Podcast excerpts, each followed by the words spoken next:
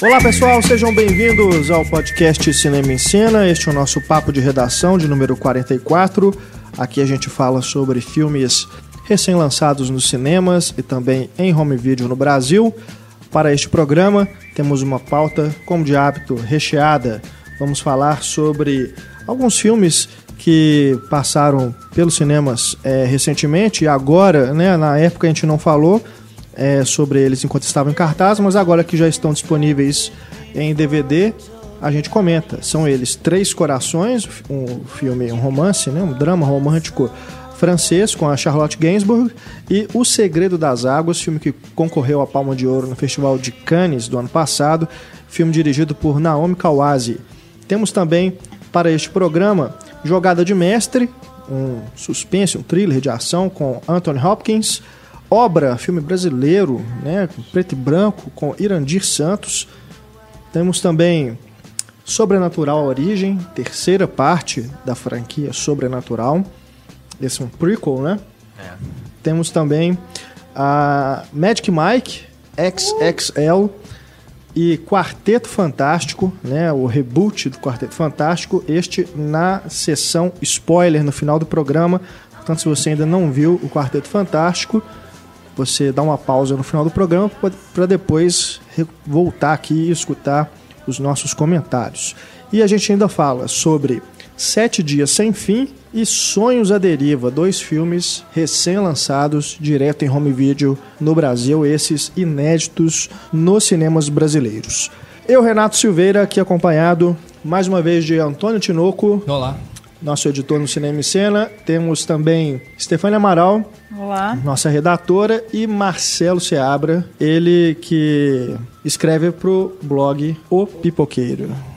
Também participando deste programa, daqui a pouquinho conosco, Isabel Wittmann, da coluna Vestindo o Filme e do blog Estante da Sala. Nosso e-mail para contato é o cinema@cinemaencena.com.br. Você também pode falar conosco pelas nossas redes sociais. Temos o Instagram, o Facebook e o Twitter. Você encontra o Cinema em Cena nessas redes. E você também, que é assinante do Cinema em Cena, pode usar o espaço de comentários na página do podcast para interagir com a nossa equipe e com outros ouvintes do programa. Lembrando que se você ainda não é um colaborador do Cinema em Cena, se você ainda não é um assinante, é só acessar o menu de planos de assinatura aí na home do Cinema em Cena para você escolher qual é o plano mais adequado né, para o seu orçamento, para você colaborar e manter o Cinema em Cena no ar. Começamos nosso podcast falando sobre dois filmes que passaram pelos cinemas é, alguns meses e já estão agora disponíveis em home video. Primeiro começamos com Três Corações.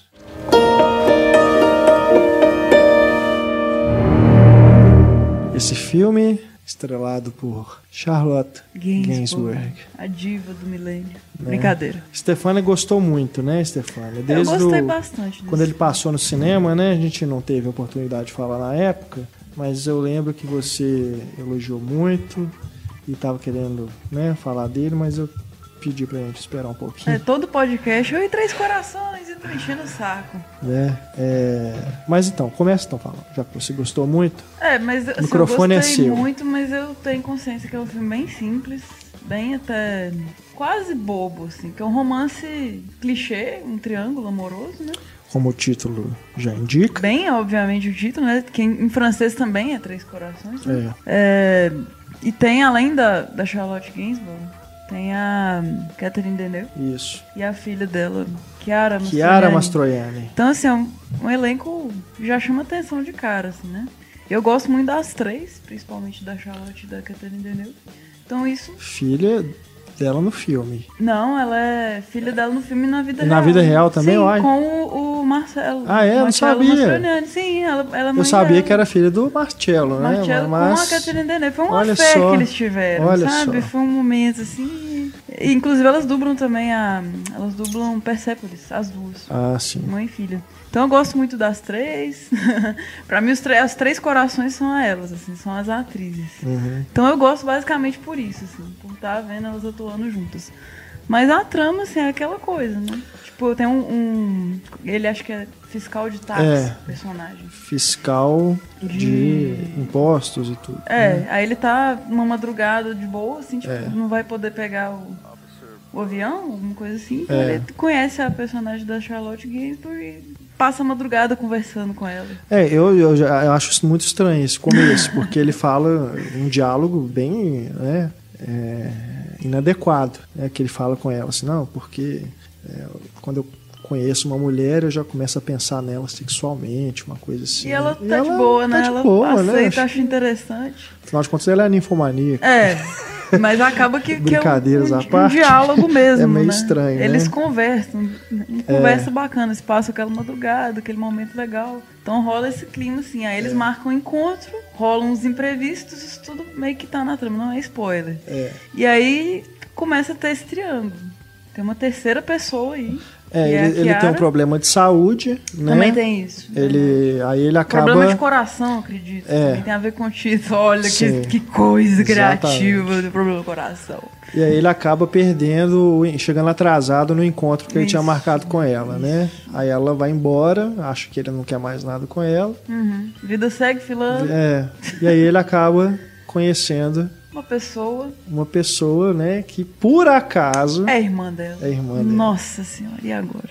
Aí vocês assistem e descobrem onde é que isso vai dar. Mas é, é divertido, é descontraído, assim. Aquela coisa, né? Não tem nada melhor pra fazer no domingo, você assiste Três Corações. Mas é, eu indico Não, assim, pelo, pelo é... elenco, assim. Não, é, o elenco é muito bom. E pela, é bacana as locações do filme, assim, tudo muito bonito, né? Os lugares que eles estão e tal. É. As festinhas de família, iluminadas, a luz de velas. Eu, eu, só acho assim que ele podia ter desenvolvido da mesma forma, é, sem ter essa coisa de tipo, ele não saber que a menina, que a irmã. Mas esse é o grande gancho do filme. Pois é, mas não precisava ser, cara. Que é isso que dá um nervoso nele, que ele fica mais com, com o coração problemático. Exato. ele fala, não é agora. Aí fica aquele constrangimento no, no, no casório, assim, tipo, não é ela, não sei o quê. Ele passa muito tempo com ela até descobrir que era uma irmã da e outra. E é uma noite, né, e tal, mas foi tão intenso que ainda é importante, assim. É, tipo, tava na cara dele lá, que é. ela é, as duas eram irmãs. Aí vira um novelão, né? Chega num esquema que vira um novelão, mas ainda assim novelão. eu acho que, que vale a pena. Em breve no SBT, é, uma adaptação de dublada. Três Corações. É, novela mexicana, derivada do filme. Ai, ai. Não, mas o elenco realmente vale a pena, é. né? Pelo elenco vale dar uma e chance. E a Catherine Deneuve não envelhece, ela, ela é a vampira mesmo, daquele filme que ela fez com o David Bowie lá, Fome de Viver, porque a mulher é maravilhosa. É verdade. Três Corações, então, já está disponível para você assistir em casa, né? Domingo à tarde, conforto do seu lar. Tomando então um vinhozinho, comendo queijo. É. E o outro filme que também passou pelos cinemas rapidamente e agora já está disponível para você ver em casa, é O Segredo das Águas.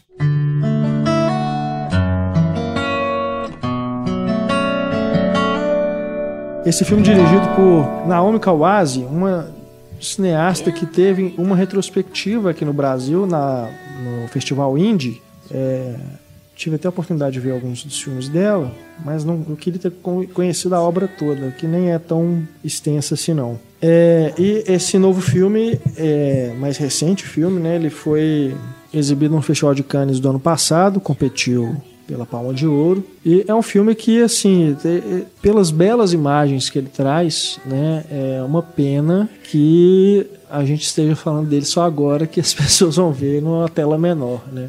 Porque no cinema ele deve ter um impacto até maior. Uhum.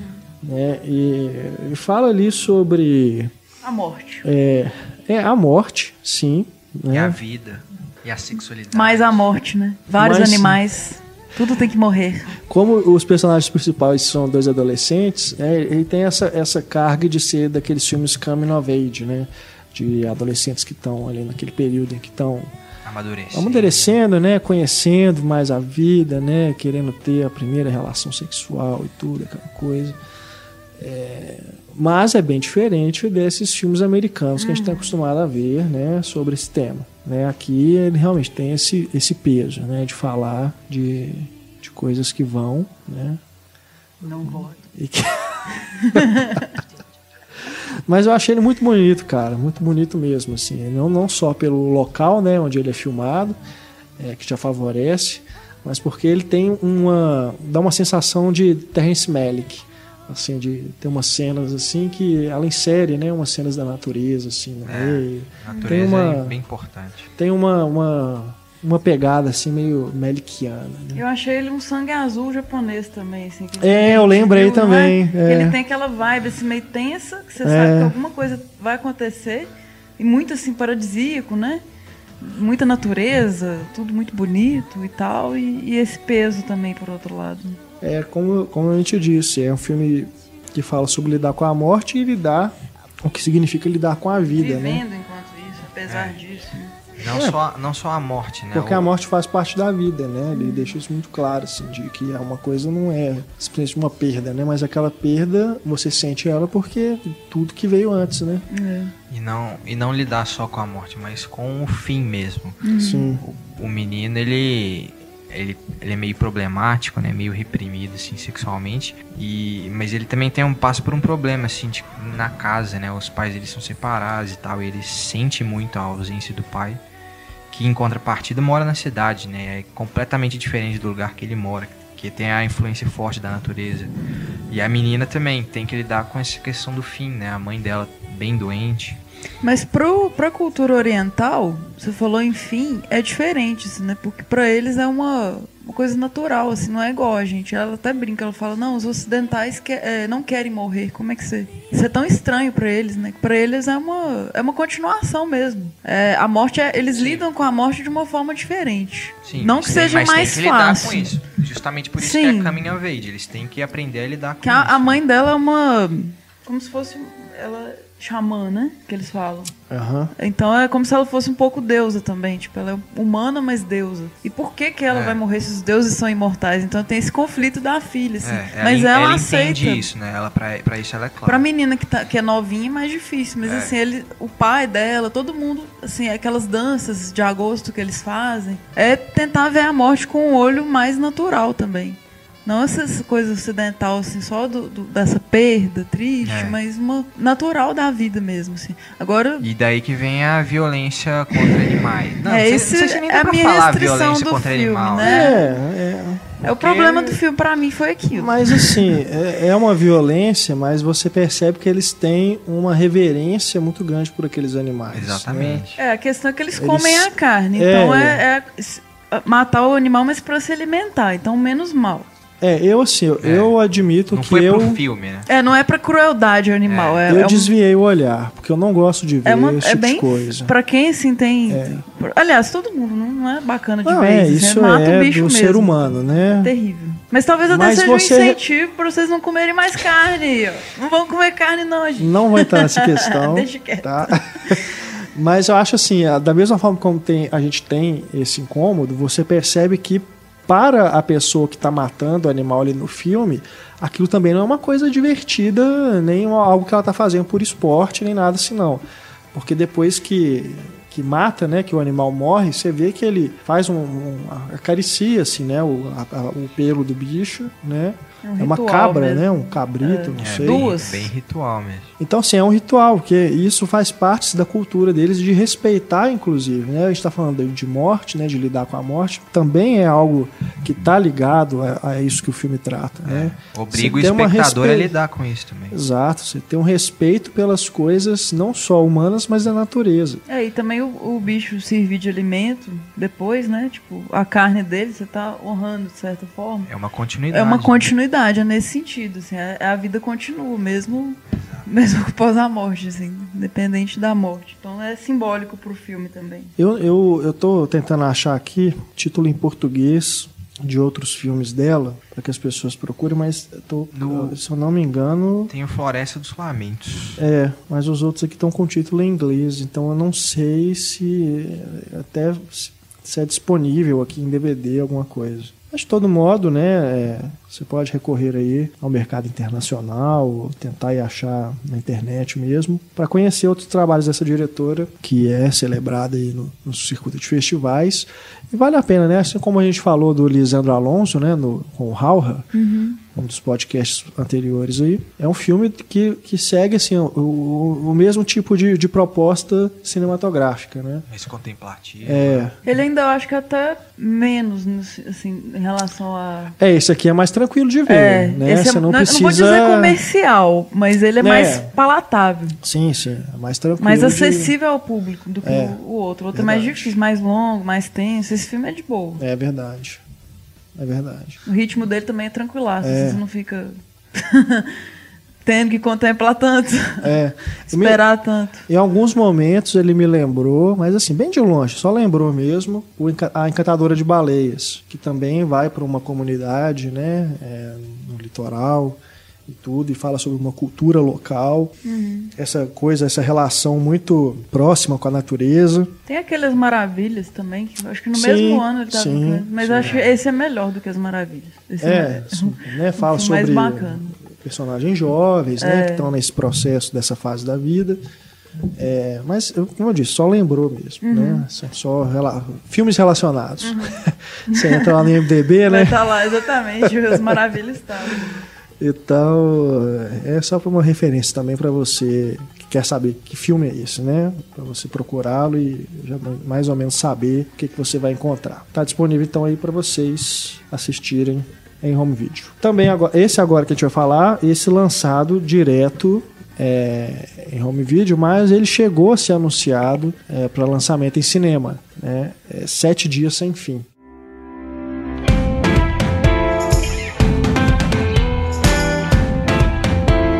Que é a adaptação do livro de mesmo nome, mas que o título original não tem nada a ver, né? É This is where I live. É, é aqui que eu deixo Que você. eu te deixo.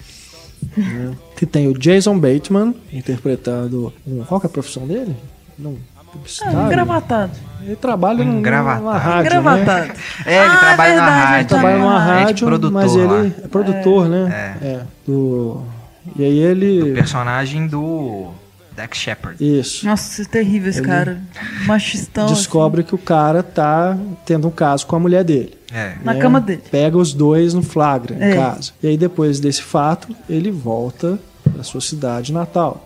Que o pai um- dele morre também. Esse é um ponto É. ápice. Não é spoiler. É, quando- é verdade, é Ai, no verdade. início, aí a família se É o reúne. fator, né, que, É. de- que realmente faz ele retornar para a cidade. E eles eram judeus, né? E tem todos os, os rituais pós-morte também. Assim. É. Mais um Daí- filme de morte que tem um certo humor, né? que Daí vem esse trazendo. título, né, Sete Dias Sem Fim, que é, É. o, o período que eles vão passar ali recebendo as visitas em casa, Uhum.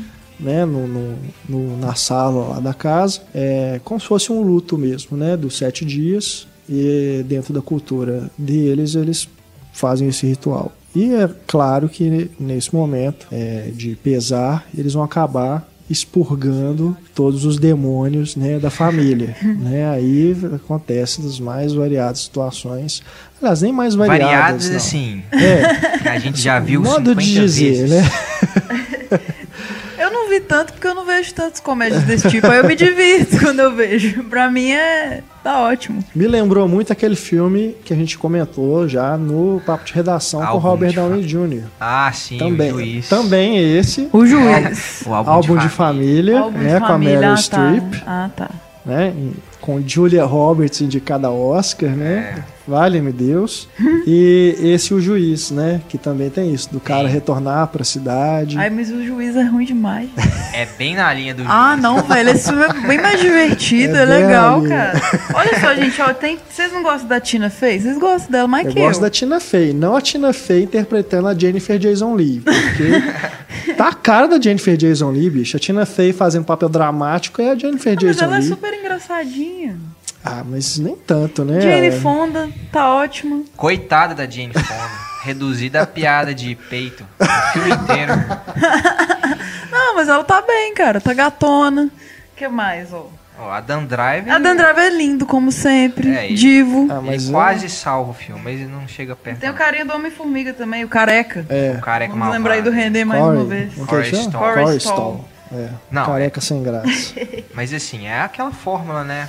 comédia dramática sobre a família disfuncional. Aí todos brigam com todos, mas todos se amam secretamente e a gente já sabe onde que isso vai parar Não. no final. Aí o cara reencontra um amor do passado. Não, Ai, que conflito- legal! é conflito assim, atrás de conflito. Eles vão empilhando conflito. Aí toca né? Cindy Lauper. Não pode ser só a relação Puts. da Tina Fey com o marido, ela tem que ter o cara do passado. Aí não pode ser só a Jane Fonda lidando com o luto, tem que ter uma reviravolta lá no final. Não pode ser o Jason Bateman também só lidando com o luto. Não, ele tem que ter o Uma encontrar o amor psicóloga. do passado, tem que ser traído, tem que ter um- uma relação ruim com o irmão. Novelão, ué. Não, vai conflito, conflito. Vai, e fala, fala, fala, diálogo, diálogo. Não dá um minuto pra gente respirar. Poxa, mas tem uns, uns diálogos são melhores do que a maioria das coisas que a gente vê por aí, olha só. Mas o filme tem que dar um, um minuto de pra gente respirar também, refletir sobre o que tá acontecendo. É, e mais de ação do que a maioria dos filmes também que a gente vê por aí, ó. Tem o Tomado Xanax como se fosse tic-tac. Tarante. que mais, ó? Não, só pérolas. Tem, eu anotei uma também, o amor causa câncer, como tudo mais, mas ainda é amor e tem seus momentos. Viu? Olha que Ah, Pelo bacana. amor de Isso eles no telhado do Seinfeld Deus. lá. Isso é telhado, é. Não, Não, não. É bem novela, porque ele senta lá no telhado com a Tina Fey e aí ele relembra tudo que aconteceu até ali. Caso você não, É. não- não tenha pescado em algum momento, né? E ainda, se você não entendeu que todos ali têm problemas de relacionamento, ele faz questão de falar isso. Ó, porque eu, Nossa você, família. nossa família toda, todos nós temos problemas, somos casais que não deram certo e tal. Eu estou velho para ter e tanto tudo nada. ao som de um, de um pianinho, né, de um violino lá. Ah, gente, mas eu achei super legal. Eu não sei se era o momento que eu tava, tipo assim, sexta-feira à noite, animada pro sábado.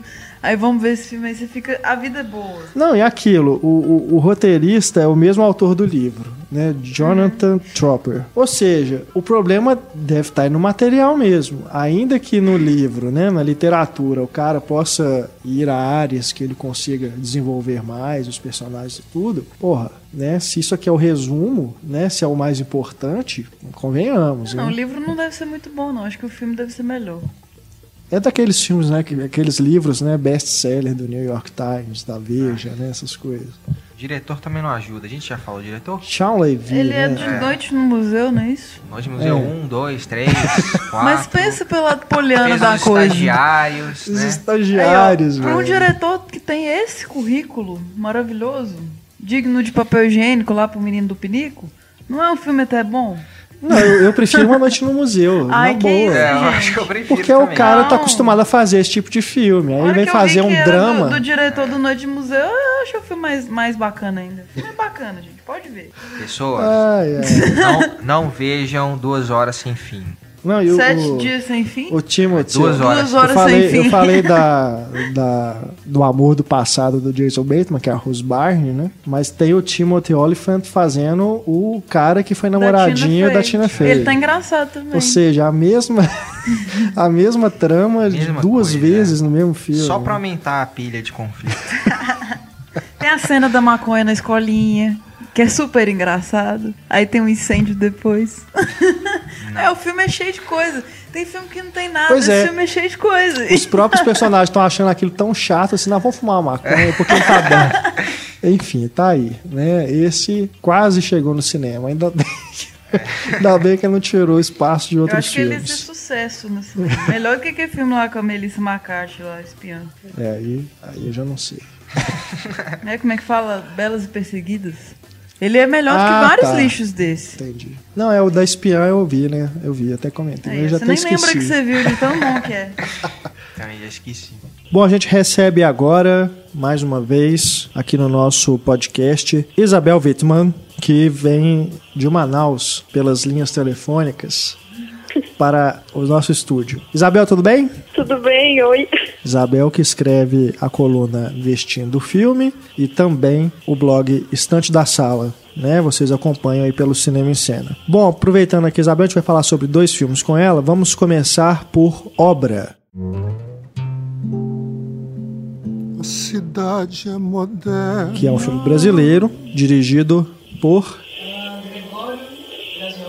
Isso, é o primeiro longa-metragem dele. É um filme é, rodado em preto e branco, que se passa em São Paulo, né, uma São Paulo fantasmagórica. É, né, a gente já tem essas imagens de noticiário, né, que a gente vê muita neblina em São Paulo, né, a terra da garoa, e a poluição também, né, que contribui para esse cenário é, estranho, né, essa névoa que está sobre São Paulo e que assombra a população de São Paulo, né? E é um filme que fala sobre fantasmas, né? Um passado que assombra o personagem do Irandir Santos, né? O Ricardo Darim, pernambucano, né? O cara tá em tudo quanto é filme, né? É, eu brinco porque é, aqui mesmo no podcast a gente já deve ter falado de uns três filmes com ele esse ano, né? Só esse ano. Mas se a gente for ver aí todos os filmes brasileiros que entram em cartaz no ano, né? Tem mais do que isso, né? Deve ter uma média de cinco filmes por ano com ele. Porque, né, Recife se tornou um polo de cinema brasileiro, né? Muitas produções, muitas produções boas sendo feitas lá. E o Irandir Santos, né, amigo né, dos produtores, dos diretores, é, e um dos grandes atores né, de lá, tá na maioria desses filmes. Então, nada mais natural. E nesse filme ele faz um arquiteto, né, que está prestes a se tornar pai pela primeira vez e passa por um, um, problema, né, e começa a questionar, né, várias coisas sobre o seu próprio passado, a origem da sua família e tudo, depois que uma ossada humana encontrada, né, enquanto estavam fazendo lá obras num terreno que ele herdou. Né? E aí as coisas começam a se desenvolver. Nós vamos falar do filme sem spoilers, mas a gente pode comentar sobre essa forte influência né, que o filme tem dessa fotografia preta e branca, que é muito bonita, né? Realmente impressionante, um filme. O filme ele está acabando de entrar em cartaz, né? Só falando, é, destacando isso, ele está acabando de entrar aqui no, em cartaz no circuito comercial, mas ele passou por vários festivais. É, agora, né? Quem tem oportunidade de ver no cinema é, mais próximo aí, não deixe de, de conferir, né? Numa tela grande, porque realmente faz a diferença. Você gostou, Isabel? Eu gostei do Você filme, como uma... apesar de que eu acho que ele é um filme um pouco difícil.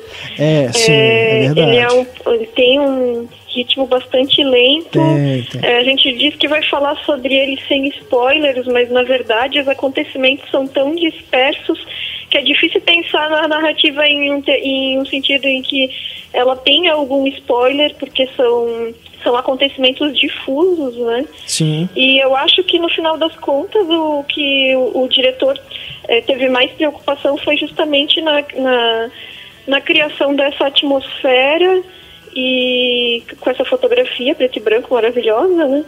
E também é, nas, na, nas metáforas que ele utiliza da arquitetura com a vida do personagem, que é o arquiteto, é, do que em, em, ações e acontecimentos propriamente ditos, né, que seriam reveladores do, da trama. É verdade. E é interessante destacar também que ele está envolvido é, na, em, em, em, mais de uma situação ali, né? Porque tem essa questão da, do, das escavações em que são descobertos esses ossos e tem também a, aquela, aquele processo de restauração né, na capela, né? Que também remete ao passado, né? Algo que está sendo redescoberto, é, algo que está sendo tirado ali por trás, né? Daquela sujeira, daqueles, é, daquela poeira, sei lá, daquela tinta e tudo, é, para ser redescoberto esse passado, né? Ter um, um contato mais próximo com esse passado que ficou escondido. E a, a, sequência inicial do filme também, né, um monólogo que está dando uma aula, também é muito significativo, né? É, aquelas imagens do prédio sendo implodido, né, sobre, sendo projetadas sobre ele, né, são bem simbólicas para o que o filme quer dizer sobre esse personagem. É, aquela cena mesmo que você citou no início, que os slides passam por ele, assim, e ele funde, a obra funde com ele, né? Você vê a relação dos dois, do trabalho dele como arquiteto ele tem problemas na coluna, né? Ele tá com hérnia de disco, então ele sente muitas dores. Então ele tem essas duas colunas, né? A coluna que ele constrói e a coluna dele mesmo. Então é como se fossem é. as, as os paralelos mesmo do trabalho dele e ele e essa transformação que ele tá passando mesmo.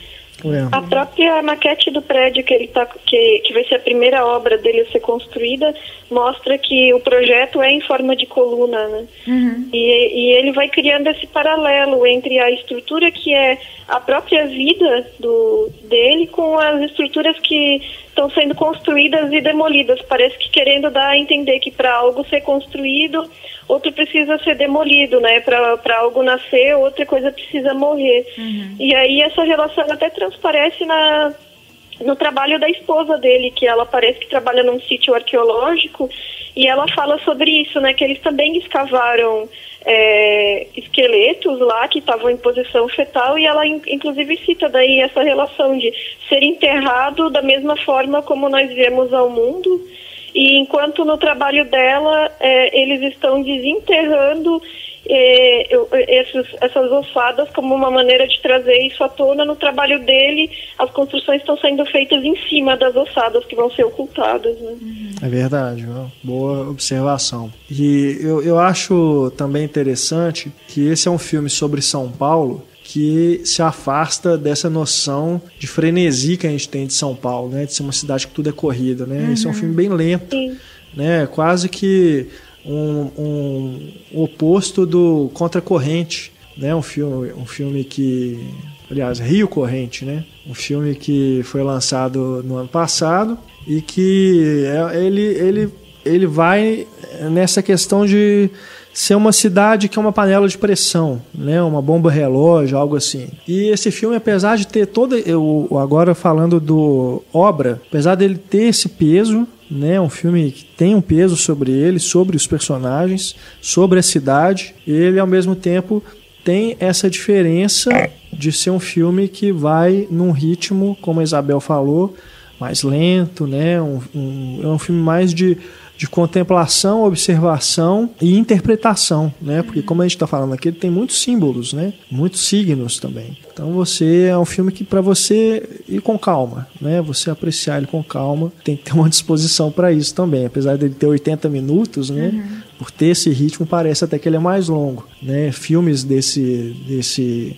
nesse ritmo que são narrados dessa forma, eles tendem a parecer que são mais longos do que o, a cronometragem lá tá marcando. Mas vale a pena, assim, porque ele Vale. te deixa com. eles- Vale. O personagem passa a sentir umas dores, assim. Eu fiquei sentindo as dores dele. Tanto que o, que o Irandir é intenso na, na Aham. atuação dele. Você passa o filme com esse incômodo, mas É, sim. vale a pena mesmo. É, é essa intenção, assim. é- Não, é, são experiências que a gente não tem que fugir delas, né? Cinema, ele não tem que ser só o cinema de ação de Hollywood, o cinema engraçado, né? A comédia, Fácil, suspense para dar susto, não. Ele tem, tem que ter esse o cinema ele é muito amplo, né? O leque é muito amplo. E o cinema brasileiro, é, muita gente às vezes tem uma, uma impressão de que só faz um tipo de filme. Não, tem muitos tipos de filmes também no cinema brasileiro. As pessoas têm que descobrir esses filmes. Isso que é importante é a gente falar desse filme aqui no podcast, né? Porque a- a- a- se a gente for pegar, fizer um- um- uma estatística aí, a maioria dos filmes que acabam entrando na pauta são os filmes que a gente está falando, a gente lida com com circuito comercial. Né, se a gente se fosse um podcast só de festival, seria totalmente diferente. Né, porque esses filmes eles acabam encontrando espaço mais nos festivais, não tanto no circuito comercial. Então, pela nossa proposta, pela nossa linha editorial, é importante né, pegar esses filmes, igual a gente falou também sobre o filme da Naomi Kawase agora há pouco, que tá, agora está disponível em DVD, um filme que também vai na, na contramão do que a gente vê na maioria do- do- dos filmes que chegam aí aos cinemas. É, então é, é importante, né? Eu acho que as pessoas, como eu disse, não tem que fugir desse, filme, desse tipo de filme, não. Se você é cinéfilo, se você gosta de cinema, né, é um filme, eu diria, obrigatório. Né? Tem que conferir mesmo. A única coisa assim que, que foi a minha restrição foi a entonação dos atores, assim, tipo, nas falas. Algumas falas, alguns diálogos me soaram meio artificiais. Certo. Não, não parece Entendo. escrito igual eu tava discutindo com a Isabel, da forma que se fala mesmo. Parecia uma coisa lida mesmo. É. O, o Irandir menos. Mas assim, a mãe dele, a atriz que fez a mãe, tinha algumas cenas muito assim, tipo, parecendo dublagem. Só isso, assim, que é, que é a minha crítica. Isso é curioso porque eu, eu tenho a impressão que isso acontece em, em muitos filmes brasileiros. Muitos. Mas eu não sei se é um problema do filme ou um problema nosso de a gente estar acostumado a ouvir em inglês ou outras línguas. Eu não sei como é que é pra quem, por exemplo, Eu não sei, é cara. gringo e tá vendo um filme na língua mãe, se, se não tem alguns que também passam essa sensação. Mas eu acho que é uma questão de, de se falar como se fala naturalmente. É, não pra assim gente como- soa estranho, entendeu? Porque a gente tá um- conversando aqui, É. eu não vou falar Stefânia. né? Pegue, Obra- por favor, a, a- Obra é um filme- Água. Filmado, é, rodado em preto e branco. Né? Não vou falar assim com a entonação Não é pausada, coisa marcada. formal demais, como se estivesse escrevendo É. um tratado, né? Exato. A Stefania tinha comentado isso comigo quando eu tava começando a ver o filme. E aí eu fiquei prestando mais atenção nessa coisa dos diálogos e a impressão que eu tive foi bem essa mesmo. Parece que o roteiro se preocupou em criar di- diálogos poéticos que cabem bem no papel, mas que na hora de os atores traduzirem isso, isso não se traduziu de uma maneira informal. Eu até anotei aqui duas falas que, nossa, exploraram demais, assim. Uma é, a mãe do arquiteto falou, gestar, criar uma vida, é algo indescritível. Quem falaria Essa é a isso, obra né? mais importante. É, nem que você não fala Ninguém isso. fala assim. Pois é. Você escreve E- isso. Você escreve um poema com isso. O processo de Sim. deteriorização é irreversível. Você não fala isso na, no cotidiano, assim, tipo, o processo parece dublagem. É, é É. só esse cuidado mesmo, assim, que é, que é difícil fazer, é, mas é. deveria ter. Agora não estraga. É, mas ao mesmo tempo, eu não sei, mas ao mesmo tempo eu acho que o filme ele, ele, ele já é, eu não sei, ele já é tão estetizado que eu não sei se ele deveria realmente passar essa naturalidade. Nas falas. É, É. não sei. Entendo. Mas eu sinto isso em muitos filmes, entendeu? É. Se você for pegar, por exemplo, filmes do cinema novo, você vai encontrar isso direto. Não é um problema exclusivo. Pegar filmes do Glauber Rocha, você vai encontrar personagens declamando poemas, né? Não, mas é Tudo. isso. Aí é outro contexto. Você sabe É, que ele tá declamando, contexto, não é que ele é. tá conversando com, Entendi. com o filho dele, né? É, não, eu, eu entendi. É diferente mesmo. E de qualquer forma são poucos diálogos no filme, né? Não chega a interferir. No... Ele é mais mudo do que falado. É. É verdade. E tem uma transição que eu reparei, que eu já reparei em outros filmes também. No momento que ele corta o cabelo, é, tem um outro filme nacional muito bom também que chama Periscópio. Que acontece isso, o personagem corta o cabelo ele vira outro personagem. Então, assim, no, no início ele tem uma tendência, assim, a não tá sabendo ainda que vai ter um filho, tipo, é, tende a ser infiel, e de repente ele começa a se preocupar mais a ser um personagem mais humano, assim. Então esse- rola essa transição no filme mesmo. E, e esse processo é uma deteriorização, mas também é uma construção ao mesmo tempo, né? Hoje a gente estava conversando, assim, essa herança pesada que ele recebe do avô, que ele até discute. É. Será que ele quer passar ela adiante para as outras gerações, né? Então é muito bom, totalmente indicável. A, a Isabel, que é arquiteta, né? Sim, de Mais uma profissão da Isabela. Do ponto de vista da arquitetura. o filme também te agradou, Isabel? Não, eu, eu achei muito bom. Eu até tinha comentado com a Estefânia também, quando a gente estava conversando sobre ele, que me lembrou em alguns aspectos o Medianeiras, aquele filme argentino, Sim. no sentido de que o, o, o Medianeiras ele coloca os, os ambientes construídos e os, e os edifícios como uma coisa assim que limita o contato humano, que, que serve pra, as paredes servem para isolar as pessoas, né? E aqui ele não tem essa mesma a mesma abordagem, mas como falasse no sentido assim de uma percepção da cidade de São Paulo, ele ele passeia lentamente por, por aquelas fachadas com grandes panos de vidro assim dos, dos prédios. E, é, e essas fachadas elas funcionam como uma- um lembrete de que essas arquiteturas modernistas eram utópicas e muitas vezes não se preocupavam com a realidade da vivência do ser humano. Então, quando mostra a vida dele dentro do apartamento, é aquele vazio, né? Aquelas casas vazias por dentro. Parece que ninguém mora ali de verdade. Achei interessante essa abordagem. Bacana. Bom, vamos mudar de assunto agora e vamos falar sobre Magic Mike.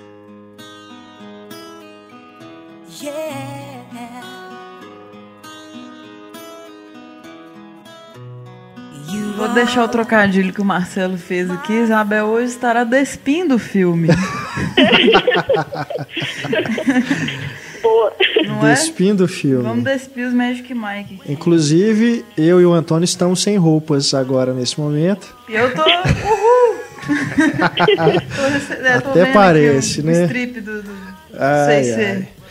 Bom, Magic Mike XXL, né? Extra, extra grande, né? Uma brincadeira aí, em vez de colocar Magic Mike 2, colocaram essa sigla que é totalmente adequada, né? Não só pela conotação sexual que, que se pode dar aí, né? um X aqui. Afinal de contas, o, é um filme sobre homens musculosos que tiram a roupa.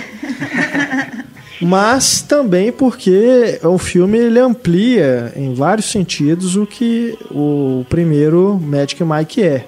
Né? É, Aqui a gente, o, o roteirista, né, ele vai ter mais espaço para poder desenvolver é, personagens que no primeiro eram simplesmente dançarinos, eram parte ali do grupo, né?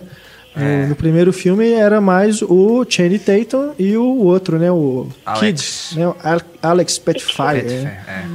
Que sumiu, né? Ele agora ele só faz uma menção no início do filme dizendo que ele saiu com o Dallas para um show na China, né? Uma coisa assim. Dizem que ele tinha problemas com o Channing Tatum. ah, é por isso. a- a, a informação fora do filme é essa, né? É.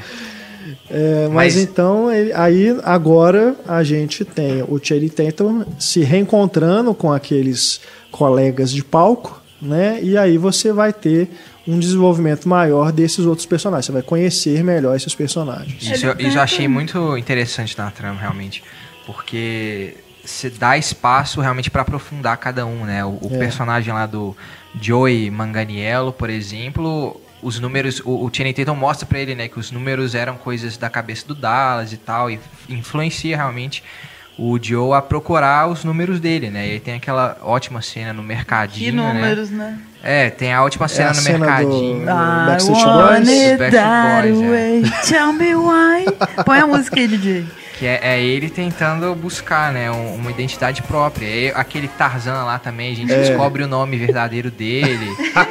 descobre que ele pinta quadro e tal. Realmente é, inte- interessante isso. Isabel? Oi. Mas Tá se abanando A aí. Isabel tá lembrando do filme, por isso que ela ficou muda. Ela tá se abanando.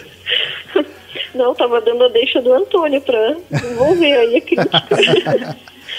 É. Mas só lembrando aqui também, antes da gente continuar, né, que o Steven Soderbergh agora ele atua só como diretor de fotografia e montador sob os pseudônimos, né? Ele não assina como Steven Soderbergh, são os pseudônimos clássicos dele. Parece E que é a o primeiro, direção- né, que ele não dirigiu, que ele atuou de outra forma. Eu li isso.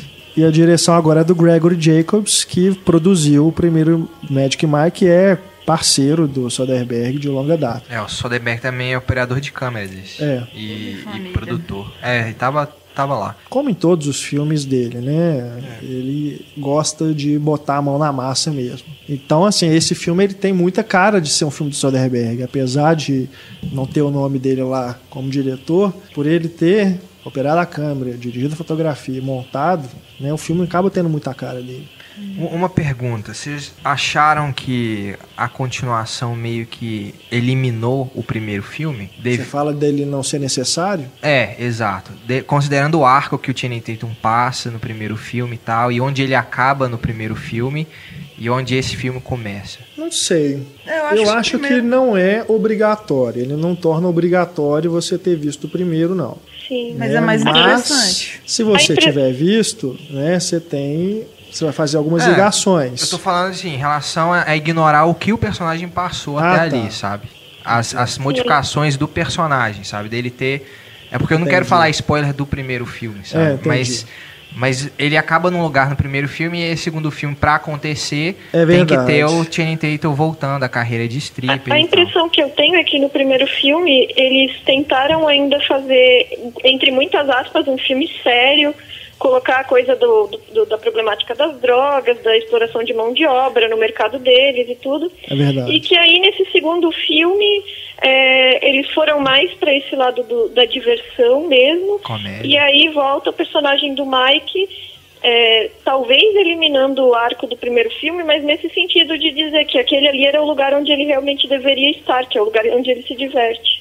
Eu acho Exato. até que o início Dá pra relembrar, assim, onde, onde que terminou o primeiro. Eu gosto mais do primeiro, mas esse filme realmente tem essa vibe mais divertida e tem cenas memoráveis. Ele começa lá meio que ainda tentando trabalhar. Só que ele não aguenta, ele é muito sexy, ele tem que dançar, entendeu? Ele começa dançando assim e fala, meu Deus, minha vida é essa. Então é, É, eu acho que foi continuação até interessante mesmo. você ter levantado isso, porque eu acho que é, é algo também que mostra assim que o filme, hum, não- não- o primeiro pelo menos, ele não se encerrou de fato, entendeu? A pessoa, a vida do Mike não é uma coisa assim que se encerra como num filme, ela continua ali, ele pode ter é, se arrependido, né, do que aconteceu e, e ter voltado, assim, ah, ou pelo menos não de fato ter voltado a ser um stripper, mas pelo menos agora eu vou curtir, não vou levar isso como uma profissão, uma coisa séria, que é a minha vida é isso, né? Mas assim, ah, igual ele fala, eu sou eu sou presidente da minha própria empresa, É. né? Eu posso fazer isso, eu posso fechar ela e voltar a hora que eu quiser. agora ele tá mais independente. É, eu, eu gosto de dançar, eu sou bom nisso, eu vou Uhum. me divertir, né? Eu vou tirar umas férias aqui e é isso, né? E assim, sem falar spoiler, mas o filme termina de uma forma aberta, assim, de um, que não, não dá a entender que ele, ah, vou, vou continuar fazendo isso pro resto da minha vida. Ele- dali ele pode ter seguido para qualquer outro caminho, né? Uhum. O filme ele acaba bem aberto, assim.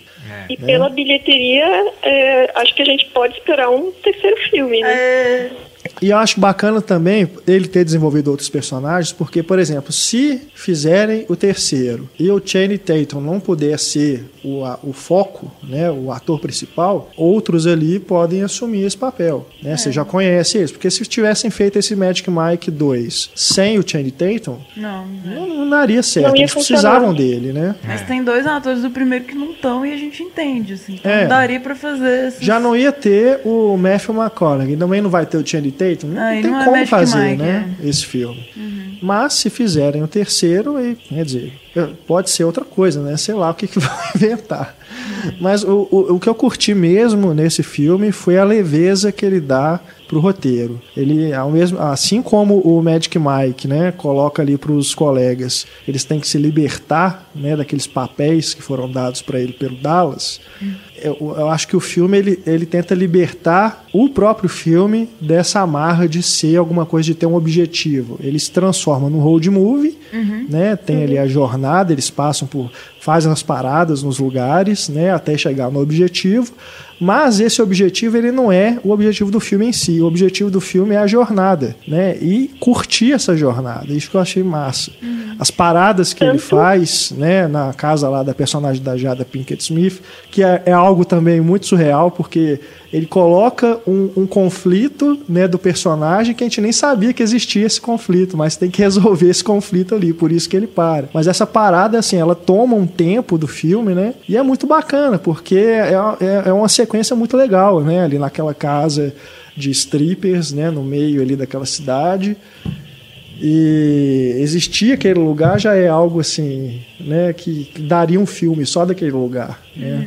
Então depois quando eles vão na casa lá da Andy McDowell, né, da personagem dela, é outro ponto de parada também que acontecem coisas. Enfim, eu acho que a leveza que eles conseguiram dar a esse filme que me surpreendeu, que fez eu gostar tanto dele. É, é tão leve que é um road movie, mas assim, os participantes não alteram durante essa jornada assim tanto, É. né? Eles no início e no final eles praticamente são os Sim, mesmos, sim. mas tem muito a ver com isso também, com a leveza do, do filme de ser mais essa diversão descontraída, né?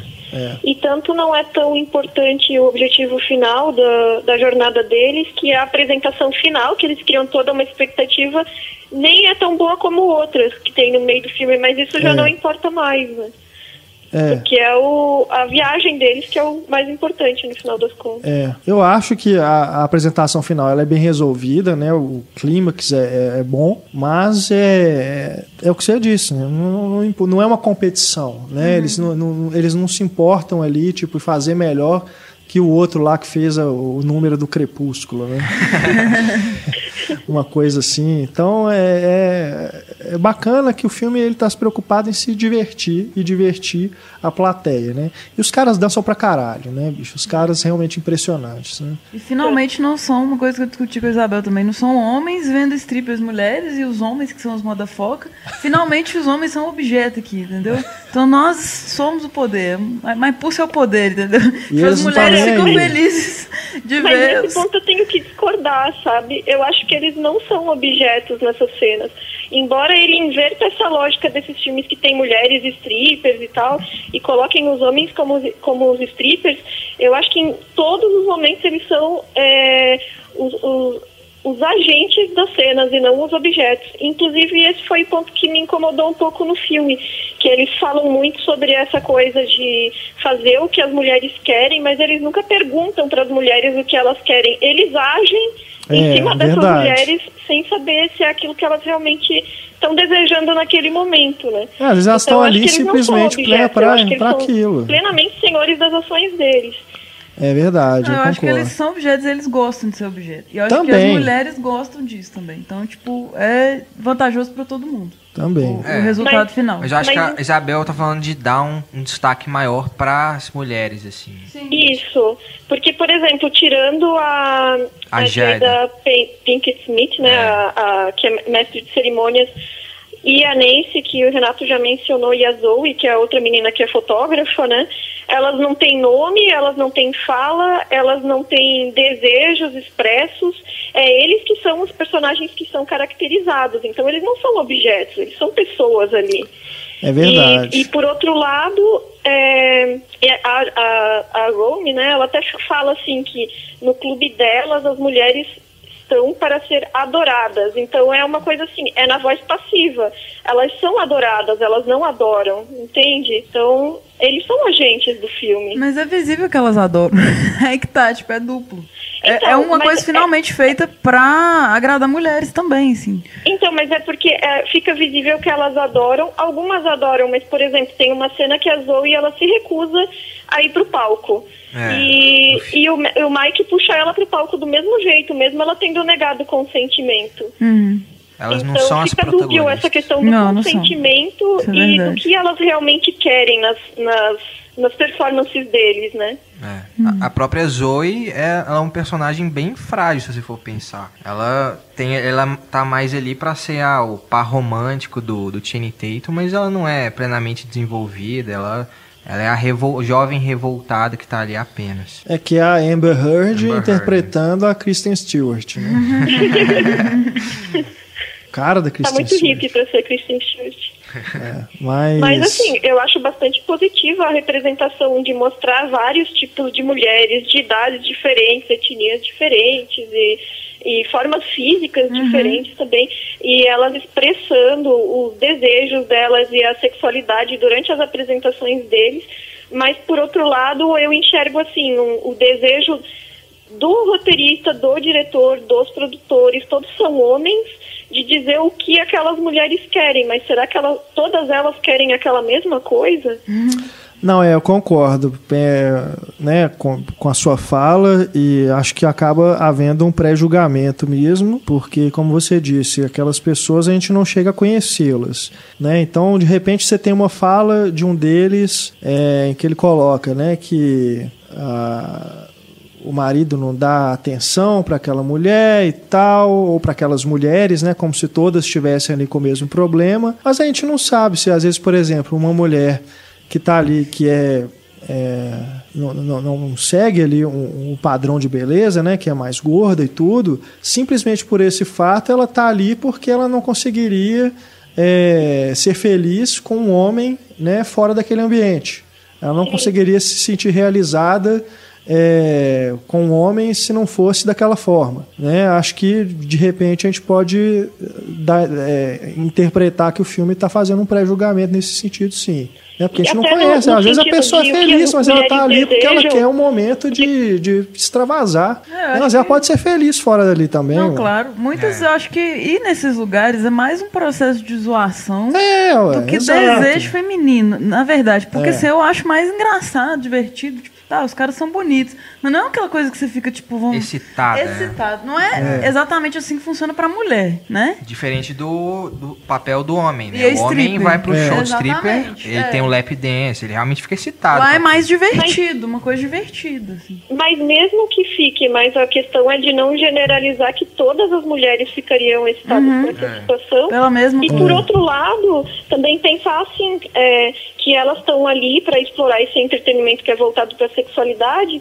mas aí o filme tenta colocar assim, não, beleza, as mulheres querem comprar esse tipo de entretenimento, mas no fundo, no fundo, ainda existe um romantismo. E aí colocam os personagens falando, ah, mas eu gostaria de trocar a minha carreira para casar, o meu sonho é me apresentar no, no palco é, fazendo uma cerimônia de casamento simulada, e preocupações em relação a matrimônio, que parece aquele tipo de tapinha nas costas, assim, do tipo, não, beleza, as mulheres querem sexo também, mas no fundo elas ainda querem o casamento. É. É, a gente tem só que lembrar também que há um recorte, né? É, a, a, no, as mulheres que estão participando dali, que pagam para entrar numa casa dessas, elas estão assinando um pré-contrato de que ali elas vão poder se o, se o stripper for lá chamar elas para subir no palco, elas podem subir, se oferecer, né? Enfim, elas estão ali participando de um jogo, uhum. de uma uhum. brincadeira. É. Né? Um jogo que tem suas regras e quem está ali aceitou, né? Acho que também tem que se fazer esse, essa observação para não ficar parecendo que assim. Eu até levantei esses pontos. Não ficar parecendo assim que aquelas mulheres são todas as mulheres do mundo, do né? Eu achei é. o filme muito divertido. É, tem que ter um destaque pra trilha também, gente. Candy Shop. Sim, sim. Maravilhoso. Aí, de repente, quando eu tô assim, curtindo Backstreet Boys, um 50 Cent, aí toca Nine Inch Nails. Meu Deus, eu surtei no Nine Inch Nails. A gente tava subindo pela parede, velho. Close do Nine Inch Nails. É muito improvável. E ficou ah, muito doido. Ah, desde o primeiro filme, né? A própria música tema do Magic Mike, né? A Pony, uhum. é muito, muito legal também. É, tudo a ver, assim, muito legal. É... E a letra da, da música do Nine Inch Nails também é bem, assim, sexual e tal. Então é improvável e tudo a ver. Então, o, doido um, demais. O, um deles, inclusive, canta, né? O Matt Bomer, uhum. que faz o Ken. Uhum. Ele faz inclusive uma versão de Heaven, né? Aquela música do Brian Adams, que também tá na trilha sonora, né? No disco, né? Tem lá a versão completa dele cantando. É, enfim, eu, eu realmente assim fiquei com muita inveja. né, daqueles rapazes, queria ter aquele controle corporal. Não pelo fato de conseguir fazer um número de strip. Mas eu, eu, eu, eu faço aula de dança de salão e eu sei como é que é complicado você executar alguns movimentos. E os caras, cara, fazem aquilo com uma facilidade, é. né? Uma naturalidade. O Channing Tatum, então o que, que é aquilo? Nasceu pra isso. É. Não, no primeiro filme ele dá um mortal, cara, no palco, que aquilo ali eu falei assim, não, eu... Não, não, isso pode ser um efeito especial, não é possível. Efeito eu, computador. Eu vou mandar um link para colocar nos extras, que é uma, um ensaio fotográfico que a Anne Leibovitz fez com o Channing Tatum. E é impressionante o controle que ele tem sobre o corpo dele. Ela, ela emulou um cenário assim meio dançando na chuva, com ah, chuva artificial de estúdio. Essa foto é e, muito gente, é legal. É incrível. É, é linda a foto mesmo, ele chegando assim, né? É. Muito bom, tem que colocar mesmo. Eu até vi algum comentário de alguma crítica que eu não lembro mais quem era, não sei se era Dana Stevens, não sei, que ela comentou alguma coisa assim sobre o controle que ele tem da fisicalidade, sobre os passos de dança que ele realiza. Como é que ninguém ainda pensou em fazer um, um musical clássico de dança com ele? É verdade. Tomara. Nossa. Bom. É, o Channing Tatum é engraçado, que o, o, primeiro filme que eu vi com ele foi aquele, né? O Step Up. Se ela dança, eu danço, aqui no uhum. Brasil. Que é isso, né? Ele dançando. Uhum. O filme é isso. Filme de dança. E já chama atenção, porque realmente ele dança muito bem. Depois ele foi fazendo os outros filmes, esse cara não tem talento, mas ele tem me conquistado. Tá achando, tô começando a gostar dele, assim, como ator mesmo, sabe? Uhum. Não só pelo carisma, mas acho que ele tá estudando, pelo menos, né? Pra se tornar um bom ator. Vamos ver, né? Ele fez, né? fez o Foxcatcher, é, né? Que tá bem. Enfim, vamos ver, né? Tomara. O Anjos da Lei é ótimo. É, é uma engraçado Anjos da Lei. Sim, sim. E ele foge um pouco do estereótipo. Você pensa cara bombadão e tal. Geralmente esses atores, não sei, fazem filmes medíocres. Não, ele tá fazendo uma carreira bacana é. para ele, mesmo sendo um, um bombadão. Agora, a versão que vocês viram tava muito escura também? Tava um bocado escura. Porque eu sei que esse filme ele tem um filtro, né? O primeiro já tinha um filtro meio amarelado. Achei que era, assim. eu tava com problemas de Mas esse teve, teve umas cenas que eu achei muito escuras mesmo. Então não sei se era problema da, da projeção, né? De ajuste da projeção. Que aquela, aquele momento da questão na praia, né? Quando ele conhece a personagem da Amber Heard. Que é isso, ele tinha momentos ali, não, não, não nem falo da cena que eles estão conversando, não, que eles estão realmente no escuro. Mas na hora que eles estão ali na fogueira mesmo, ali na, na areia, achei muito escuro. E depois lá na casa também, é, da, da Jada, né? Mas eu não sei, às vezes foi problema de projeção também, né? É. Mas ele é- já é um filme bem escuro, é, com, com um problema desse, então aí prejudica mais ainda. É, o que eu notei, acho que o Marcelo também tinha notado, tinha falado, era que a câmera às vezes ela demora um pouco, né? Esse problema de montagem, demora um pouco pra cortar, assim, durante alguns diálogos. É, não sei se vocês perceberam isso, mas eu senti um Não, pouco. não. Bom, então é isso. Isabel, muito obrigado pela participação mais uma vez. Obrigada, eu que agradeço, né? E ó, só pra deixar claro, eu gostei do filme, tá? É, eu sei disso. Eu acho que devia ter. Todo mundo adorou. eu acho que devia ter mais Magic Mike e menos Vingadores no cinema. É isso aí, cara. Ah, Esses são os acho. heróis, garotinhos, que vocês devem se inspirar. Tá? Devia ter Eu, mais eu filmes com o Magic Mike. Vingadores, quer dizer, só o primeiro e já concordo. É isso aí. É. Falou disso. e, e eu botei pilha pra, botar, pra chegar logo à pauta do Magic Mike. É isso aí então. Um abraço, Isabel. Até mais. Até mais. Beijo. Tchau. Tchau. Through the window, by the window, that's where all Marcelo Seabra, conosco para este podcast, fala sobre sobrenatural. Fala sobre sobrenatural. Sobre sobrenatural. Fui eu, hein? a origem, né?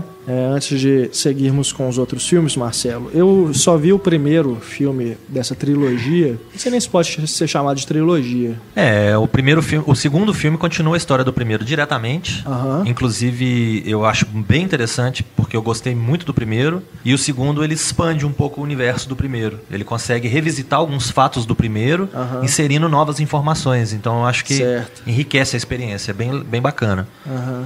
Então é uma E- trilogia, né? Porque é, a história é contínua. É uma história contínua. E aí agora, como eu acredito que eles não deveriam ter mais pra onde ir com a história do segundo, o próprio Patrick Wilson, quando foi proposto pra eles é, assinar um contrato pra fazer uma terceira parte, ele próprio colocou. Mas agora, pra onde os Lambert vão, né? Pra, o que, que vai acontecer com essa família? E aí foi a proposta então do Lee Whannell, que é o, o roteirista, dele fazer uma prequel, né? Dele voltar a história no tempo e mostrar a personagem que talvez seja a personagem mais interessante, que é a personagem da Lin Shay, que é a paranormal, né? Que conversa com os, com os espíritos, que vê o outro lado, né? O The Further, que ela chama. Então, a opção agora foi essa, voltar no tempo e contar um pouco mais da história dessa personagem, que ajudou os Lambert, né? na- no- nos outros dois filmes, e contar um pouquinho do, do- da interação dela com os dois caçadores de fantasmas, né? Com o, o Specs e o Tucker. E aí a gente fica conhecendo uma outra família, que é a família de uma menina Queen, que perdeu a mãe recentemente, e aí ela quer porque quer ter um contato com a mãe do outro lado. Entendi. Então ela procura essa senhora para tentar um contato com a mãe. E aí o, o conselho que ela recebe é: não tente entrar em contato com uma pessoa que faleceu, porque você pode acabar achando outra. E não é uma outra bem-vinda, que tenha boas intenções. Então o filme começa daí. Darth Maul aparece nesse também? Aparece, claro, tem sempre um lugar pro Darth Maul, né? Então não precisa esperar até o fim do ano até a força voltar. Darth Maul é uma brincadeira com o, o fantasma lá. É um tipo de demônio lá, né, que, Demônio, que sei lá. Que Mas- tem a cara vermelha e preta, né? Eu achei assim. Lembra o Darth Maul do Star Wars. Esse terceiro filme é o, é o mais leve dos três filmes, é o que tem menos terror, assim, é o que tem menos susto e tudo. Porque, assim, é uma coisa que conta a favor do filme, mas acaba contando contra. Conta a favor por quê? Porque os personagens são inteligentes, eles não são aqueles personagens burros que a gente está acostumado a ver fazendo coisa errada, para poder ter uma cena de impacto ou qualquer coisa desse tipo. Certo. E como eles não são burros e não fazem essas coisas erradas, acaba que não tem as cenas de impacto. Então o filme vai mais leve, vai mais tranquilo, sem muita possibilidade de susto ou qualquer coisa assim. Tem um ou outro susto barato, desses que você fala, pô, pra quê, né? Não precisava disso ou qualquer coisa assim. Mas de uma forma geral, é um filme interessante. É um filme que continua nesse processo de expandir o universo que foi criado. O próprio Lee Whannell, que é o, o roteirista, assumiu a direção. Ele no dirigiu lugar... o segundo também, né? Não, o, o primeiro e o segundo são do James Wan, que é o parceiro dele, né? Aí o James Wan foi e dirigiu o Velozes e Furiosos 7. E aí abriu a possibilidade dele assumir a direção. Então ele que escreveu e dirigiu. Ele é além ator de, também, né? É, além dele ser o Specs, né? Que é um dos dois caçadores de, de Ele fantasmas. vem dos Jogos Mortais também, né? Sim. Assim como o James Wan. né? É, e nos Jogos Mortais ele também era ator, né? Era ele É, que tava preso na- sim, sim. no filme inteiro lá com o Primeiro médico. filme, né? No primeiro filme, é. É. Que é, inclusive é muito bom, né? Diga-se de passagem. O Apesar do primeiro eu resto. gosto, é. Os outros. Apesar da vida longa da franquia. Ah, bacana, é bom saber, né? Eu vou, assim que for possível, eu vou tentar recuperar nessa franquia e, E- e é bacana, próximos, é bacana você assistir.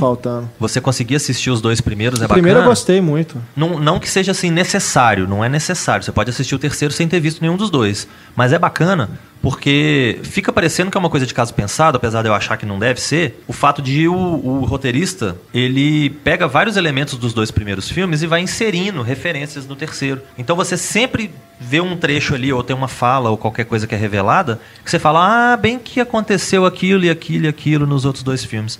Então ele tem muita referência, é um filme muito coerente. Eu acho que isso é uma coisa bacana a se reforçar no, no filme. Porque não é um filme que vai contradizer o que já foi mostrado antes. Pelo contrário, ele reforça tudo. Então ele vai criando aí, digamos, uma, uma mitologia. E inclusive abre caminho, possivelmente, para um capítulo 4, que teoricamente deve ser uma continuação dessa pré-continuação, e não da, da história original. Bacana. Sobrenatural, a origem, então. Né, acredito que ainda esteja passando em alguns cinemas para vocês conferirem. É, voltando aqui a mais um filme que foi lançado direto em DVD no Brasil, vamos falar agora sobre Sonhos à Deriva.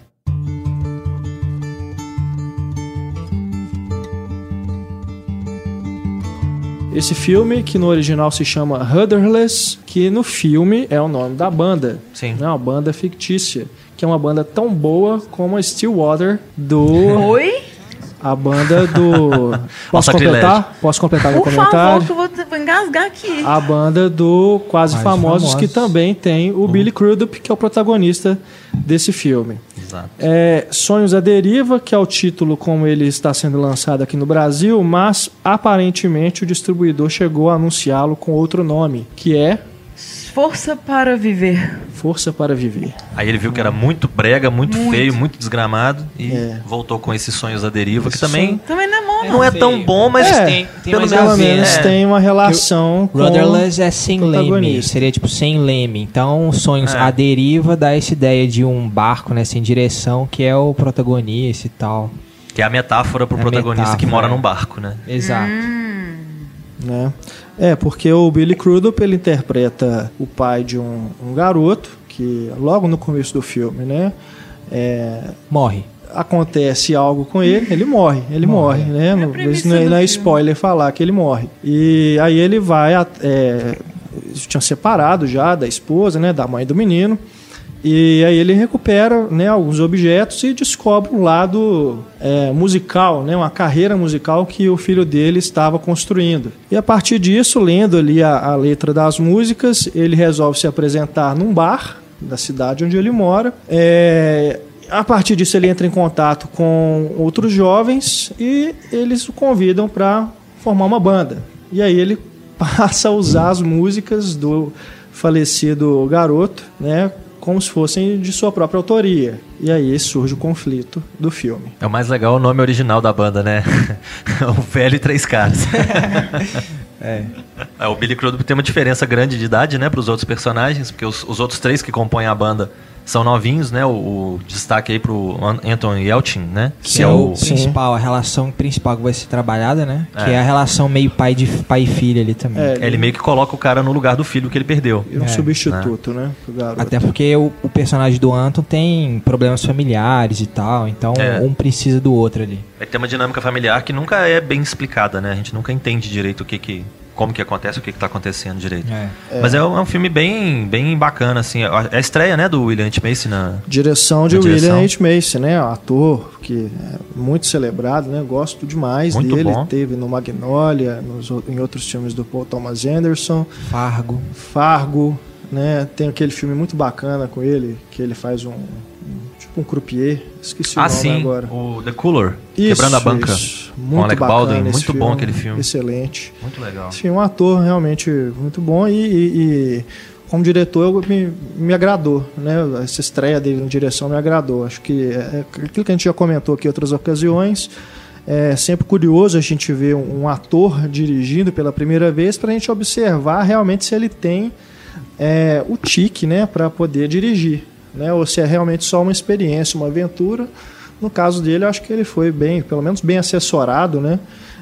para poder, claro, já um ator veterano, vem dessa experiência toda, né? Com outros diretores tão bons, né? Ele com certeza vai pegando dicas no set, né? Observando como que o diretor trabalha É. e aplica isso na sua própria é, experiência atrás das câmeras. E ele é bem. tá bem familiarizado com comédias dramáticas, né?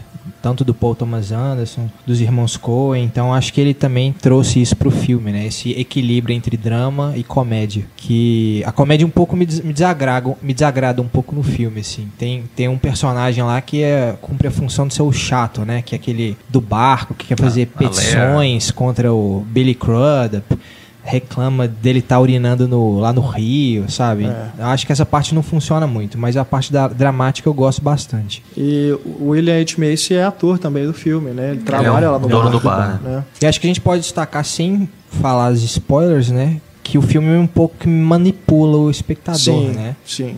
É, de certa forma ele manipula, mas eu não não me senti Enganado. né? enganado, é, de forma É. ne- não, não foi algo negativo, É, foi algo que enganado não, mas né? surpreso. Ele te leva É. pra uma direção que você acredita tá certa, É. que não necessariamente está certa, sem te enganar. Ele não planta provas falsas ou qualquer Exato. coisa assim. Tanto que ali, mais ou menos num determinado momento do filme, eu tava falando, ó, que essa história tá meio incompleta, né? Não tava Exato, entendendo é. algumas reações dos personagens. Aí quando a, a gente descobre mais algumas coisas, aí eu Faz É, sentido, fez eu sentido. também tive a mesma, o mesmo tipo de reação, né? Nesse- exatamente nesses momentos. É, Eu acho que uma Enfim, coisa tem- que uma coisa que é fundamental para esse tipo de filme, como foi fundamental para o Quase Famosos, é elaborar músicas interessantes que sejam condizentes com o filme. As letras das músicas que supostamente o menino escreveu são letras interessantes para uma pessoa, né, no, no contexto dele, na idade dele e tudo mais, passando pelas coisas que ele passava. E eu acho bem interessante. E, e- e não é à toa que ele, a banda acaba fazendo sucesso e ele consegue conversar com o público. Porque o público se identifica com as letras. Era como se fosse um Legião Urbana começando, né? um- uma É. coisa assim, tá falando para os jovens. Então eu acho isso muito bacana, a qualidade das músicas que é. E a, e a é evolução das músicas também, né? O filme mostrando primeiro o Billy Crudup tocando no violão e depois chega o personagem lá do Anton Yelchin e aí vai acrescentando melodia, bateria, o baixo e de repente forma a banda, né? É, E tocando e a música realmente ganha uma nova cara, né? é corpo, né? Aham, Enriquece. ganha corpo. E são músicas muito boas, É. realmente. Ô, gente, desculpa, mas eu não gostei das músicas. Não. Mesmo assim, tipo, não gostei mesmo. Respeito muito o William H como ator, assim, gosto muito dele. Mas o filme também não é. as, as músicas foram Incômodo. ele que compôs? Não sei. Não, eu não. Não eu, sei. eu até cheguei a baixar o disco da trilha sonora, que tem as músicas à parte. É. Mas não. Acho não, que não foi ele, não. não cheguei a pegar a informação de quem que compôs, não. É, não, não curti a banda, não. É, Mas eu é achei bem bacana e filme que eu acho que poder, é, da- daqueles, né, que a gente sempre fala que poderia ter passado no cinema perfeitamente, É. né? Merecia, né, uma Uma oportunidade. pena ter sido jogado, né, no, no mercado de home video. É, acaba que pouca gente fica sabendo, né, que o filme já está disponível no Brasil. Às vezes assiste até por outros meios, né? É, mas vale, vale realmente dar uma chance e, e conferir.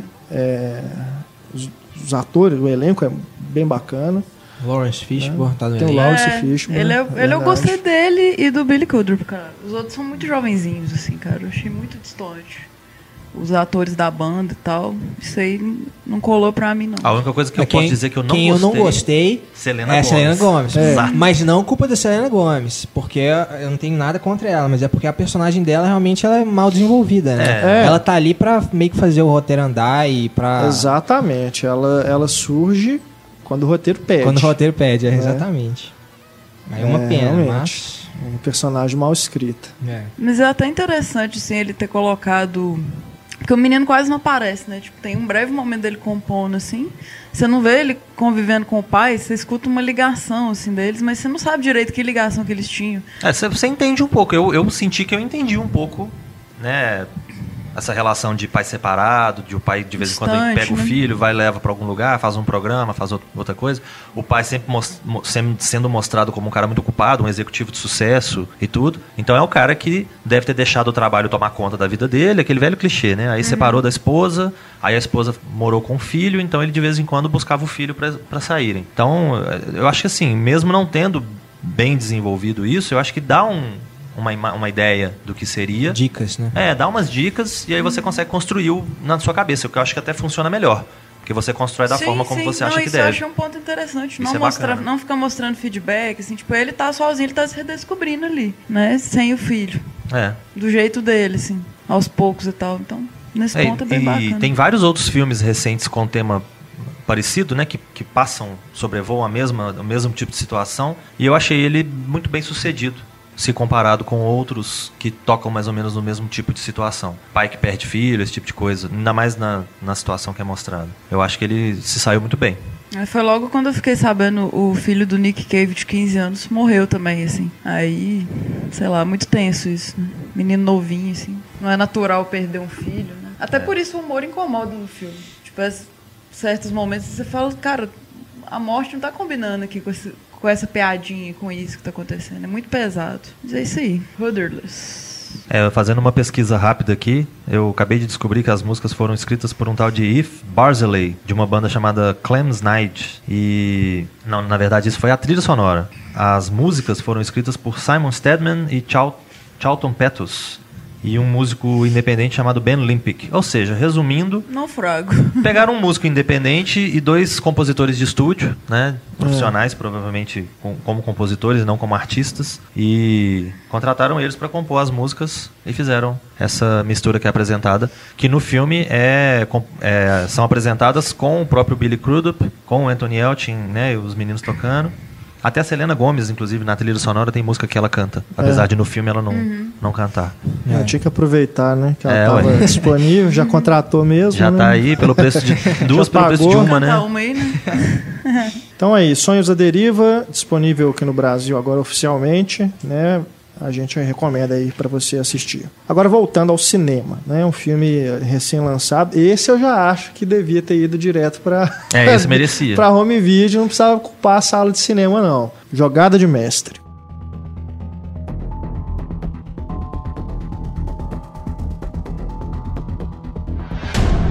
Que inclusive já estava parado já tinha um bom tempo, né? Porque esse filme está disponível para quem baixa aí, para quem visita site de torrent, essas coisas, já estava disponível há muito tempo. Pois é, esse filme, inclusive, foi feito a toque de caixa, se eu não me engano, porque eu me lembro da gente noticiar no, no Cinema em Cena, quando o Anthony Hopkins foi contratado para interpretar o Fred Heineken, né, um dos herdeiros da, do império da cerveja alemã, né, a Heineken. E esse filme eh, gira em torno de um caso verídico que aconteceu com o, o Sr. Heineken. Né? Ele foi sequestrado em 1983 por um grupo de jovens que estavam querendo fazer dinheiro com resgate. E o filme gira em torno disso. Inclusive, esse caso já foi adaptado para o cinema eh, em 2011, um filme com Rutger Hauer. Aham. Né? Um filme É, holandês, né? É, exato. Eu falei é, alemão, mas é, É, hola- é, holandês. holandês, né? Desculpem eu, o equívoco. É, Jim Sturgis e Sam Worthington é, encabeçam o, o grupo, né? É, o terceiro aí é o Ryan Quentin, do True Blood. Isso. É o Jason Isso. Stackhouse. Enfim, é um filme dirigido pelo Daniel Alfredson, que é o irmão sem talento do Thomas Alfredson, diretor do é, O Espião que Sabia Demais É, e do o Deixa Ela Entrar. Deixa Ela Entrar. Muito né? bom os dois. A versão original, né? Eu, eu uma até eu, eu prefiro ser mais otimista. Eu prefiro dizer que talvez ele tenha tido problema na- no primeiro filme dele em língua inglesa e quem sabe num próximo ele acerte a mão, né? Acho que não, porque no, no- no- ele dirigiu também os dois primeiros filmes da trilogia Millennium. São os dois últimos e os piores. Os dois últimos? O primeiro não? É, o primeiro dele, não. não. Tá. São os O dois. primeiro é o mais legalzinho, não é dele. Pois é. E, né, eu assisti e pra mim, na verdade, os três estão no mesmo nível. Os três Não. são filmes de, sus- de super cine, assim. Não né? chega no David Fincher, não, mas o primeiro até gosto. É, não chega nem perto, né? Esbarra. É, então o talento da muito família foi bacana. todo pra um só, né? Exato. É, enfim, acho que é um, um- um- é um caso policial que poderia ter sido desenvolvido é, mais no sentido da ação ser mais psicológica. É. Até flertam com isso, né? Aquela, aquela referência meio assim, o Silêncio dos Inocentes ali, Nossa, com o. Anthony Hopkins preso, né? Tentando ali conversar. O, o Sam- acho que é o Sam Worthington, tem inclusive uma fala que ele, que ele menciona, faz uma referência direta e fala: não deixa ele entrar na sua mente. né? No- Fazem esse tipo de brincadeira. É, mas acaba que o, o diretor que fica querendo enfiar a cena de ação em um monte de lugar, né? Acha que está fazendo um filmaço, né? Cria uns momentos ali de tem aquele no começo do filme, né, que eles invadem o prédio lá para tirar uns caras, que É. estavam uns indigentes estavam morando lá, uns punks, né? E uma coisa meio sem sentido, isso ali depois é abandonado, você nem sabe por que que eles fizeram aquilo. Depois eles fazem um assalto a um banco também, uma coisa meio só para só para ter uma cena de ação, sei lá. Enfim, É, essas vai, coisas- enfiando coisa no filme que não tem necessidade nenhuma. né? Essas coisas podem até ter acontecido, mas do jeito como é mostrado no filme, fica tudo sem pé nem cabeça, né? Pois é.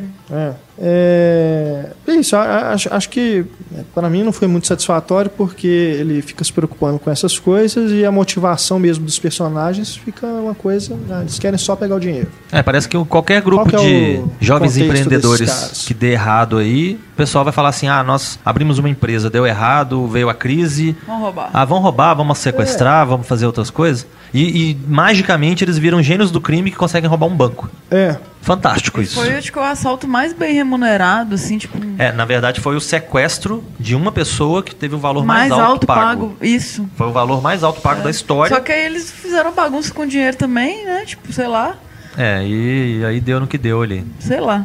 Mas é. Tem um problema também, porque as garrafas de Heineken na época eram marrons. E no filme elas estão verdes. Então, é, poxa. Deveram Tem que respeitar, né? Respeitar É a cronologia verdade. da cerveja aí, velho. É. os personagens são todos mal desenvolvidos, Todos, na verdade nada do- desenvolvidos. até o do, do, do Hopkins mesmo. É, e o- o é só Anthony a Hopkins- persona do Anthony Hopkins, né? É, quiseram um ator Tenta do peso dele só pra né, dar peso mesmo. Mas Só você não pra não sabe estragar quem é aquele completamente cara. o filme, né? É, Porque ele é só um milionário. ele- né? Acho que Mas- só o Jim Sturgis que você tem uma identificaçãozinha com ele, porque tá com a esposa grávida, você até entende, assim, tipo, Ah, né? Vou, Tadinho, tá com a bem, esposa pode roubar, grávida, vai lá e roubar, sequestra né? alguém, É. né? Aí ela fala, pô, foi mal bacana no jornal que esse cara que sequestraram não bateram em ninguém, aí ele fica mó orgulhoso. assim. tipo, é o único momento que você se identifica com alguém. O resto do filme é rapidaço, não dá tempo de nada. Ele sempre tem que ter um cabeça quente, né? Porque ele é o ponderado. Aí o Sam Washington, que é o cunhado dele, é o cabeça quente, que se precisar vai bater, vai matar, vai fazer, vai Hum. É, acontecer. isso. O Ryan Quentin tá fazendo não sei nem o que ali, que ele só fica ali completando o grupo. Com mullets, É. E tem os outros membros da gangue que a gente não conhece direito. Eu não sabia quem era quem. Aparecia um, aparecia outro. Eles Tanto falavam um nome. Todos É. são tratados por apelidos. Eu não sabia quem era quem. Então fica uma zona completa. E no fim das contas tem um tanto de gente envolvida no negócio que era pra ser uma coisa pequena e secreta, né? É, Então, exato. e, e com relação aos atores, eu achei que o, o mais enérgico de todos, de longe, foi o próprio Anthony Hopkins, que eu achei, assim, completamente descabida. A, a própria interpretação dele. É. Ele, ele tem uma- um olhar de psicopata que parece que ele é que tá fazendo coisa errada. exagerado. Exato. Ele é que é o errado, o criminoso da história, porque ele tem uma cara de doido o tempo todo. O, o motorista dele fica lá trancado, quietinho, e quando precisa, menciona ele, quando não precisa, esquece que ele existe. Ele podia até ser doido, mas a gente não sabe por que, que ele é doido. É, pois é. Então, se o objetivo é mostrar que o cara é doido, então beleza, vamos lá, ué. Mas, né, não, não fica mostrando É. o Anthony Hopkins fazendo olhares de psicótico se ele não vai se desenvolver nisso. É, Então, parece que o, o sequestrador tem mais medo dele do que o Do que- contrário, assim, tipo, exato. ele atende as solicitações e tal. É. é e muito por mais que seja um filme de ação, vocês sentiram alguma adrenalina? Não tem adrenalina. Em momento algum. Você Tem, fala, não. foda-se, velho. Foda-se, pode acabar logo. É, porque as cenas são todas genéricas, né? É um filme que se pretende ser um, um thriller e não tem tensão nenhuma, É. É. já, já faliu logo de cara, né? E também eu fiquei me perguntando, pra que esse filme agora? Por quê? Se já fizeram um filme, assim, tipo, qual que é o contexto? Se não tem. Por que fazer Tá comemorando aniversário, isso? né? É, tipo, sei lá. Nosso querido Alfredson devia estar procurando, né? Ah, ah, beleza, vamos pegar fazer esse caso aqui. aqui e vamos fazer um filme desse. Caiu no colo, né? O projeto do Anthony Hopkins, fechou. né? Partiu. Ai, ai, realmente é bem, bem fraquinho mesmo, né? Uma pena. Agora, é, o Sam Worthington, cara, é, é um ator também que pra mim já Ele tem uma cara de mármore, né? se perdeu também. Já não faz mais. Não tem graça. O cara não tem graça. Ele, ele parece tipo uma versão é, mal acabada do Jason Statham. Aquela cara assim, sempre fechada, sempre com o mesmo cabelinho, cortadinho baixinho e tudo. O que, que ele né? fez na Fazendo vida, velho? Eu nem lembro dele. tal. assim. Ele fez cake. O Avatar, né? E o Ah, Fúria de cara do Titãs. Avatar. Fúria de Titãs, um um dois. Ah, Ele nossa. fez agora o cake com a Jennifer Aniston. Putz, Ele é o nossa, marido aquele da falecida. Cara. Não, e você, lem- você lembra mais do Avatar dele do que do, que ele próprio Sam. Worthington no filme, né? É. É, eu- Você vê como que ele é apagado. Você as lembra duas vezes que o Antônio mencionou o Avatar, eu só lembrei do bicho. Não lembrei É, dele. Ele é bem fraco, cara. Eu achei que poderia aí se, né, se transformar num, num novo astro de ação, alguma coisa assim, mas acho que não vai rolar não. Ué, ele tá no Avatar, vai estar no Avatar 2, 3, 4, né? Bobear, vai- eles vão diminuir cada vez mais, É. né? Isso é só mostrar a cara dele, assim, pra gente saber que é o mesmo, o mesmo ator. No final ele vai, vai servir só pra captura de movimentos. É, exato. Jogada de mestre, então. Tá aí. Né, passou aí pelos cinemas. Acho que já até saiu, né? Batido, né? Entramos agora na sessão spoiler e vamos falar sobre Quarteto Fantástico.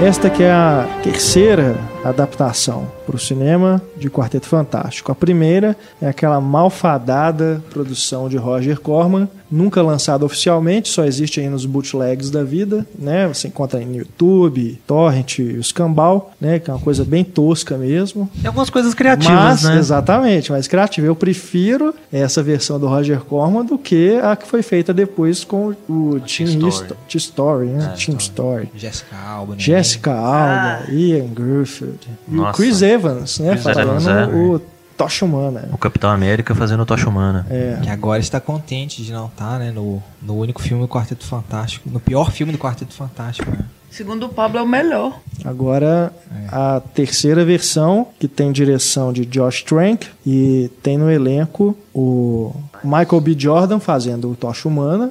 Né? Temos Miles Teller, do Whiplash, a Kate Mara, de House of Cards, fazendo a Mulher Invisível, O Billy eterno Elliot Billy Elliot. fazendo O Jumper. Ben Grimm, né? o É o- Coisa. Coisa.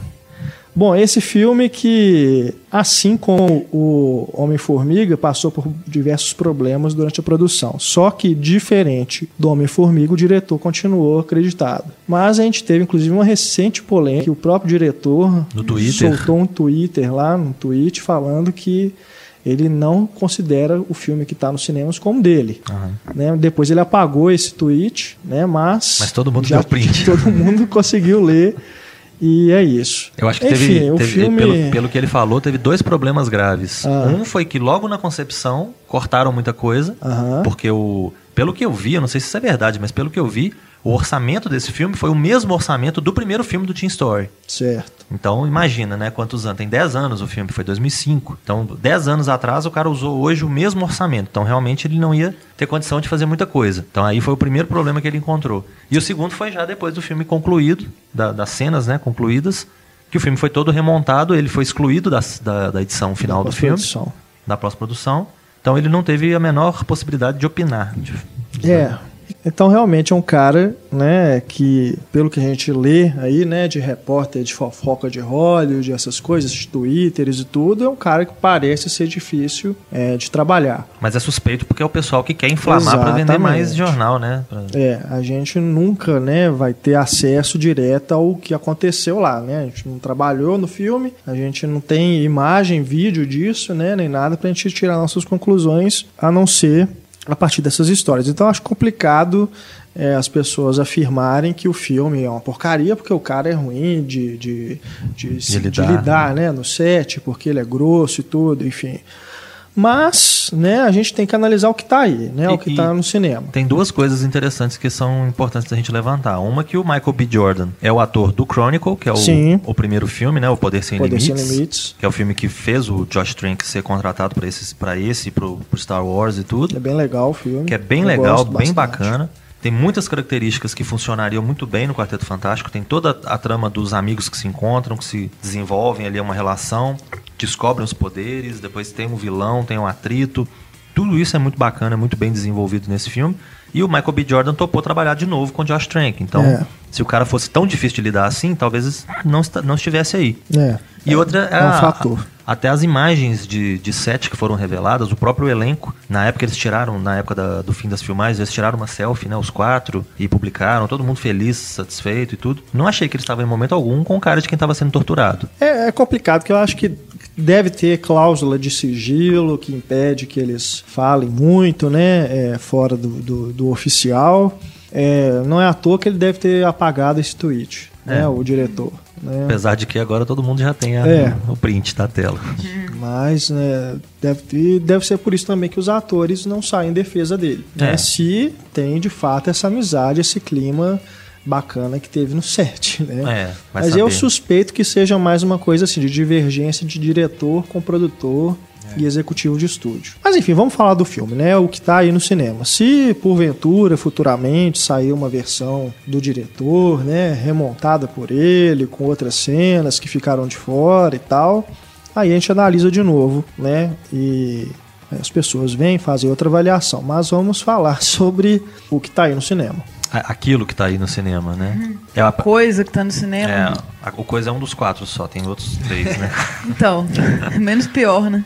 Eu acho que a primeira coisa que, que eu reparei, assim, que salta aos olhos é que normalmente o filme tem uma estrutura comum, que é normalmente o primeiro ato, onde as coisas começam a ser apresentadas, um segundo ato, onde a gente descobre o, o conflito, e o terceiro ato, onde as coisas vão se resolver. Então, geralmente, você consegue dividir os filmes de uma forma geral, assim, olhando Pega o. Homem-Formiga aí recentemente, né? Segue essa linha mesmo. É, Apresentação do herói, conflito, resolução. Isso. É, os filmes de herói, né, os filmes de aventura, de ação, sempre costumam seguir mais ou menos essa receitinha de bolo. É.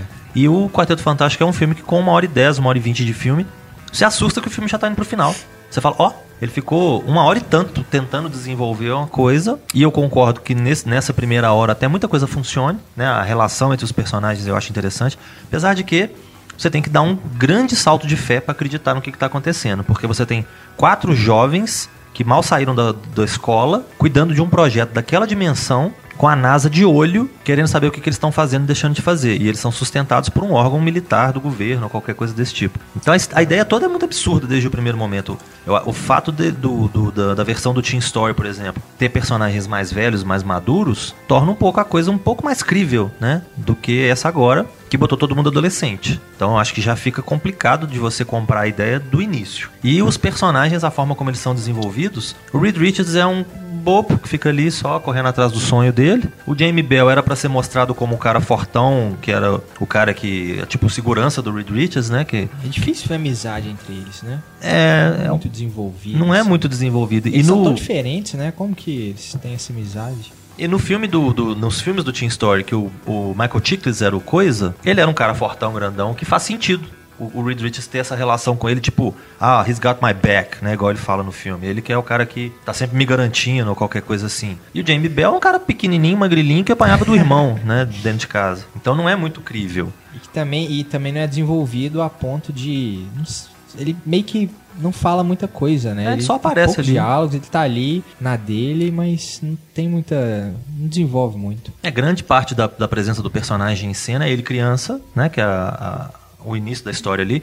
Que inclusive é interessante mencionar que o Dan Castellaneta, que é um dos principais dubladores dos Simpsons, que faz a voz do Homer e dos, de vários personagens principais, é o professor da escola do- dos Oh. meninos. É bem, na hora que eu vi, eu falei, ó, cara bacana. né?" Atuando. É. E, e não é uma figura que você veja com muita frequência, né? Ele aparece de vez em quando numa série de televisão, alguma coisa assim, mas não, não, é, não tem muita frequência. E o, o personagem acaba aparecendo como criança e depois como coisa.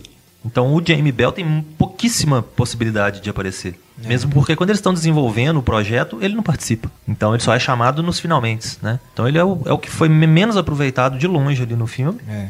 A Kate Mara, coitada, né? Vem chamando atenção no House of Cards, faz tudo com muita A competência. Kate é Mara, né, cara? Eu também Ah. acho. Nossa. Meu Deus. A irmã dela também. A Rooney, né, também é, Mara. Mara. E eu achei assim, até num filme como Transcendence, que é aquela bobagem que a gente já comentou aqui, a Kate Mara consegue, né, cumprir o papel dela, ela sempre mostra ser uma atriz competente, e ali ela fica relegada ao papel de menininha do grupo, que é a menina que vai cuidar dos uniformes. E usando peruca. Porque ela tinha cortado o cabelo e teve que usar uma peruca terrível. Nossa, e, Super é, e E relação, de novo, relação fraca com o irmão, né? O irmão adotivo, que é o Johnny Storm. é, o irmão, ela- eles mal se olham, Não né? se olha, relação assim, muito fraquinha. É o ciúminho Frágil. besta, porque apesar dela ser adotada, né? Porque ela nasceu em Kosovo, né? É. Por algum motivo tiveram que criar esse recurso. E ele é o rebeldezinho e tal. É, o menino é um mala, rebelde sem causa, que acaba sendo, do- acho que dos quatro, que tem a possibilidade de se desenvolver um pouquinho melhor. Porque apesar de ser chato, de ser purgante, irritante, Purgante. Mas, é. Adorei. mas ele, ele consegue ser um pouquinho melhor desenvolvido do que os outros. É. E ela fica só de fone de ouvido, ouvindo música e sendo a gêniazinha da casa. Ela é minha preferida, ela escuta Portishead. Nossa, uau. Melhor cena do filme, o que você tá ouvindo? Portishead. Eu falei, uau. É, eu preciso conhecer E isso nem aí. pra eu tocar ela ouvindo no fone, pra dar uma melhorada na situação, né? Diz que ela queria ler os gibis, a, a Kate Mara, e eles falaram, não precisa não, não vai ter nada a ver, não. Ah, que ótimo. Nem É. foi inspirado direito. Os uniformes são. Tem aquele look meio preto, né? É, tem Meio- um meio futurista, assim. É, o diretor falou que queria algumas referências a. Queria fazer uma ficção científica, né? Alguns elementos ali de terror, com base ali em Cronenberg, de A Mosca, né? Principalmente na, na parte da transformação, de fazer uma coisa mais sombria mesmo. Mas eu confesso que eu ouvi pouca coisa disso. Fiquei até animado pra ver isso, mas vi pouca coisa. Mas é aquilo, a gente não sabe até onde que o que, que foi tirado do É, filme, é. o que, que ficou. O que ele Acho filmou pra e ver que a- foi tirado. É o próprio exemplo que nós já citamos do Homem-Formiga, né? Você nunca vai saber o que seria o Homem-Formiga do Edgar Wright. É, não, eu, eu faço a, a- a ligação com a mosca pelo experimento, né? De você é, fazer o negócio do teletransporte. Testar em você mesmo, É. né? Coloca um macaquinho lá, né? Fiquei imaginando que ele ia voltar até, inclusive, como uma coisa, sei lá, deformada, Monstruosa. né? Mas deu certo, né? Ali já, já dá certo a primeira vez e depois eles mesmos se entram no, no negócio. E o que dá, dá errado não é a máquina em si, né? Mas a interferência, né? Do, por causa lá do, da- do planeta, né? Sei lá que lugar que é aquele que eles foram. É o ambiente do planeta lá, da, da dimensão onde eles estavam lá que causa o problema todo. E é outra coisa, né? Enfraquecem mais ainda o personagem da, da Sue Storm, da Mulher Invisível, porque nem na viagem ela não vai, né? Nem lá no, no lugar ela não foi. Ela é. Ela sofre as consequências quando eles voltam. Então eu fiquei achando que ia ter uma segunda visita ao àquele lugar. Porque na primeira talvez eles tivessem ido sozinhos, bêbados, né? Fantástico isso.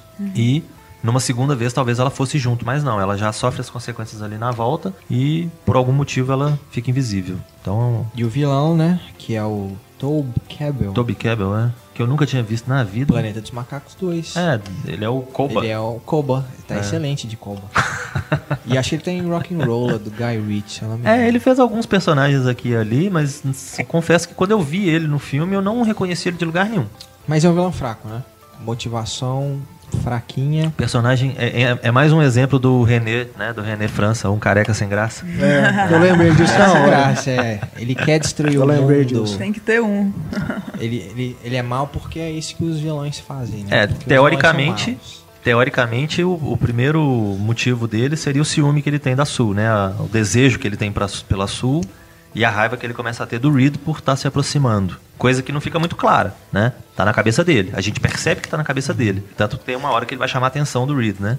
Que ele não tá sendo profissional ou qualquer coisa assim. Não, o próprio momento como ele surge, né? É um hacker. Tipo, É. o cara que era um criminoso e tal, procurado e tal, foi afastado do projeto. Enfim, Mas tá o, lá na, naquele, naquele quarto assim, escuro, né? lá. Na frente dos computadores, né? É mesmo estranho. Só falta falar, eu sou muito doido, né? Eu sou o cara. E por algum motivo o Dr. Storm acredita nele e quer comprar o boi dele. É, em algum momento durante a produção desse filme é, surgiu o rumor de que o Doutor Destino seria uma mulher. Até achei É que verdade. isso seria desenvolvido de alguma forma, né? Mas devem ter desistido da ideia. Né? A transformação Já era no outro demais, planeta né? transformou o sexo do personagem. Já Né? estavam querendo demais. Algo e você que mencionou os três atos, né? Uma coisa que esse filme faz, que também pra mim é uma bola fora, é aquele quadro de um ano depois, né? Você tá lá, eles acabaram de ganhar os poderes, quando você vai começar a ver a reação, né, de cada um e tal, como que eles lidam ali, o filme dá um salto temporal e ignora qualquer tipo de identificação que você possa ter com aquilo. É o que pro Homem-Aranha, por exemplo, funcionou tão bem, né? Ele Funcionou, descobrindo Você os lembra poderes. até hoje, ele é. subindo a, a parede lá, os prédios, né? Brincando com a teia. Em todo filme de herói precisa de umas cenas dessa, né? Pra estabelecer os poderes. Capitão tal. América, né? Quando ele cresce. Não, todos. O Homem-Formiga, recentemente, a cena da banheira e tal. Esse filme se limita a um ano depois. Ele corta uma, uma das melhores possibilidades que ele teria, né? É, e aí já volta, já tá tudo assim, o Reed escapou, tá afastado por algum motivo, e o, o Coisa virou uma arma de guerra. Eu também é, é algo que eu também não não sei se Foi coisa do esse- diretor. essas- esses pulos no tempo se foram estratégias usadas na montagem dessa versão. na É. pós-produção. Tipo, ah, vamos cobrir um buraco aqui porque não deu pra fazer isso, mudou no roteiro, sei lá. E o principal que acontece nos Tem, quadrinhos. tem, me parece assim que pode ter sido isso. Nos quadrinhos eles têm um elo muito funciona forte. muito mesmo. Os quatro têm um elo muito forte nos quadrinhos, né? Porque eles são de fato uma família, né? Então é o, o marido e a esposa, o cunhado e o amigo do. Os melhores amigos, né? É. Os irmãos e o marido e mulher. É, e o casal. Então eles, eles têm de fato um, um laço muito forte entre eles no, no edifício Baxter lá, né? Que eu achei até interessante, né? Eles chamarem o projeto Baxter que eles estão trabalhando. Porque o nome do edifício do Quarteto Fantástico é, é Edifício Baxter, né? Então, se eu não me engano, no, no primeiro, no, no- nos outros filmes, até o, o próprio Stan Lee, né? Aparece como porteiro do, do prédio. É, é. né? No, no primeiro filme, no segundo ele é um convidado do casamento. Nesse filme ele nem quis aparecer, né? Você, não vê o Stan Lee em cena, porque será, né? Então, essa, essa questão do, do laço deles eu achei fraca, muito perdida. É. E como o Antônio falou, eu acho que o grande problema no final, dentre tantos problemas, é o vilão. Porque você não tem motivação, você não tem nada dele. Ele simplesmente é o cara doido que quer destruir tudo pelo poder de destruir tudo, só pra É. mostrar. E aí quando chega o clímax, a cena de ação, o filme, o filme acaba, né? Resolvem de qualquer jeito. Resolve lá com uma cena de, de luta lá, construidinha assim, bacaninha, e acaba o filme. Tudo é muito conveniente, né? O que tem que acontecer, se desintegrar, puxar, o raio sugar, sei lá. Rápido demais pra valer a pena. Não faz nada daquilo ali faz sentido, nada daquilo ali respeita alguma mitologia, alguma coisa que foi criada pelo próprio filme. Nada daquilo faz sentido e eles magicamente voltam pra Terra e pronto. Agora vamos fazer o segundo filme. É, com a esperança de fazer o segundo filme. É, o, segundo filme já estava até Nem autorizado. deve ter, né? É. Se, se forem aproveitados os personagens de alguma forma, acho que eles vão ignorar completamente esse projeto, né? Que realmente não deu certo. Uma pena. É, eu, eu diria que sim, que, né? Acho que vocês já falaram todos os defeitos, né? Muita gente já falou, o filme tá sendo pedrejado de tudo quanto é canto, né? Mas eu vou tentar aqui, pelo menos eu, eu não achei tão ruim assim. É, vou dar minha opinião aqui, né? é, baseado no, no, no que eu curti, sem ter tanto contato assim com os quadrinhos, porque realmente, do pouco que eu conheço, eu, eu percebi que muita coisa foi alterada, até das outras versões, né, das outras adaptações que eu vi. É, realmente foi uma tentativa de fazer um, um reboot completo, né? Uma, agora, outra versão, igual aquelas coisas ver- versão Ultimate e tudo que fazem É um- nos quadrinhos. No outro Acho que universo. foi uma tentativa de fazer isso. Vamos criar uma outra versão do Quarteto Fantástico do zero, né, sem levar em conta o que já foi feito é, antes nos quadrinhos e outras versões, outros, outras mídias e tudo. E assim, o, o que eu mais achei surpreendente é que o, o problema do filme é ser um filme de super-herói. Porque ele vai se desenvolvendo como uma ficção científica. Se não fosse, não se chamasse Quarteto Fantástico, se não tivesse nenhuma ligação com o quadrinho da Marvel, podia ser qualquer um outro filme. Podia ser um roteiro totalmente diferente, um roteiro original que fosse sobre a criação de teletransporte, alguma outra coisa, com outros personagens, que fossem outros nomes, enfim. Mas aí tem esse problema. Ele tem que ser um, super- um filme de super-herói. Né? Aí essa, essa questão de surgir a cena de ação e o filme acabar me parece muito em, em função disso. Tem que acontecer alguma coisa, porque até então ele não se parece em nada com um filme de super-herói. Né? É, não tem essa, essa questão da sequência que mostra eles descobrindo os poderes. Eles mesmos sequer mencionam a existência de super-herói no mundo. Né? Teoricamente, né, que a Fox está querendo construir também seu universo compartilhado. Né? Tinha que ter mutantes, Poderiam né? falar de mutante, qualquer outra coisa. Poderia até mesmo brincar, né, com, com pôster de revista em quadrinho quarto, falar de, enfim, qualquer outra coisa que fosse. Eles mesmos, né, a partir do momento que eles ganham superpoderes, falar assim, não, agora eu vou salvar o mundo, brincar com isso, né? O diretor que fez um filme que fala sobre isso, né? Que os, os garotos ganham poderes e é, começam, em, em vez de se tornarem heróis, né? Eles falam assim, não, não vou salvar o mundo, não, eu vou, vou brincar Vou aqui com isso, vou curtir meus poderes, né? Então, isso é, é surpreendente. Então, parece que é mais um filme, um anti-filme de super-herói do que um filme de super-herói. Né? E aí, na hora que começa a, a sentir essa obrigação, aqui a coisa começa a desandar. É, acho que, é, é, como você falou, Marcelo, nessa primeira hora né, em que eles estão construindo o projeto e tudo, realmente assim, é, funciona muita coisa ali. Tipo um conta É. comigo de ficção científica. né? Exato, é. É, eu até é, comprei a ideia de eles serem é, jovens gênios, né? Que desde a infância o cara está trabalhando no projeto. A relação dele com o, o Ben Grimm também achei. é, eu comprei também, não, não tive esse problema de, de não acreditar né, na, na amizade deles. É, acho, inclusive, até bacana ele ter se transformado no Coisa, justamente por, por ser um, um contraste com isso. Ele era o, o menininho que apanhava, franzino e tudo, e ele tem agora a oportunidade de ser o cara que bate. É, agora, a, a, a mulher invisível, né, a Susan, aí realmente eu concordo, é, é, acho que da- dos quatro ali, dos, ou dos cinco, né, é, a que fica mais é, Apagada. apagada mesmo. Ela serve só para isso aí, como você falou, para fazer os uniformes. Né? Ela que está ali no, no, por trás dos computadores e é isso. Jimmy Bell É. também, ele, ele meio que inserido, agora que eu tô lembrando, ele é inserido do nada, assim, no é, grupo, né? depois ele vem do nada. Ele- o, o cara ele- liga para ele assim: não, É. você teve comigo, vem aqui que você vai comigo lá pro. Para outra dimensão, né? Eu faço questão. É, O projeto inteiro é construído e aí no último momento É. ele, ele liga pro Jimmy Bell. Mas o fato do Victor Von Doom, né, que também dão esse nome pro cara, ainda fica fazendo trocadilhos, né, com o nome. É, eu, eu acho bacana no final a hora o diálogo que eles vão falando, né, e você vai percebendo nos diálogos o nome dos personagens, porque eles não se referem como É. tocha humana, ou coisa, né, nada assim. É, no final eu acho, eu acho bacana o, jo o jogo de palavras que eles fazem, mas o- os trocadilhos que eles fazem com Von, com Doom, né, e na legenda fica pior ainda, porque não tem nada a ver, né. Aí realmente não, não funciona. Não, e algumas falas são terríveis, né? Us, tipo, us, hã? us, us. Tem uma hora que eles falaram isso. Tipo, nós, nós mesmo. Nós, nós. Nós, nós. É, não, tem umas coisas que Ah, a, a- a necessidade de ter uma escadinha para um falar, mas é, nós não damos conta disso, né? Sozinhos não, mas juntos somos mais é fortes. que é? Né? Não é mais forte que acho um, que mas a- não é de todos nós. Mas, Mas tem eu- a ver com isso, assim, de ser um. Ter que ser um filme de super-herói, ter que ter essas frases de efeito. É, assim, tá. é. Eu- Parece assim que o cara que ele, ele queria fazer, igual o Antônio estava falando, ele queria levar o negócio para um outro lado. Então você vai percebendo que assim, ele estava fazendo um outro filme. Aí lembraram ele assim: não, cara, é um filme de super-herói, velho. É, você tem que fazer um filme de super-herói.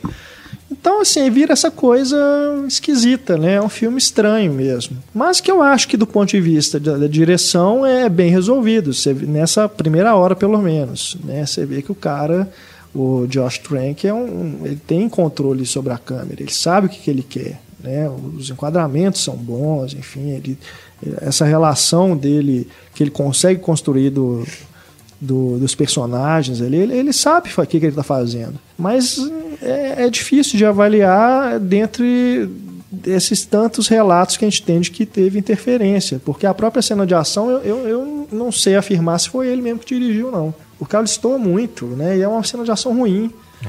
Ruim, os efeitos são ruins, né? O, o próprio.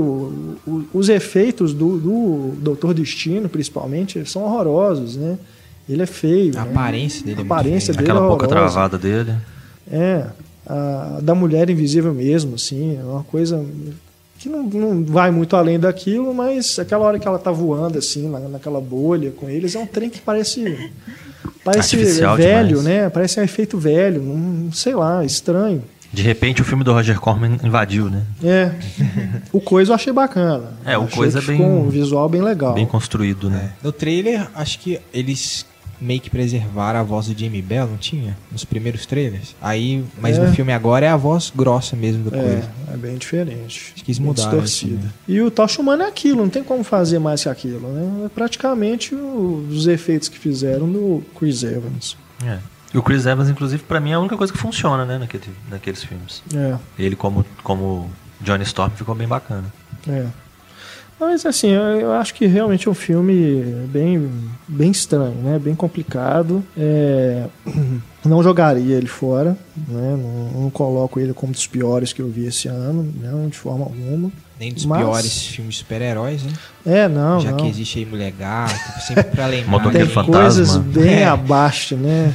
Mas mesmo assim, acho que é, é, tem- tem- é, não, não me incomodo com essa questão de ser diferente dos quadrinhos, de ser uma coisa né, que vai muito além do, do que os fãs gostam ou esperavam ver.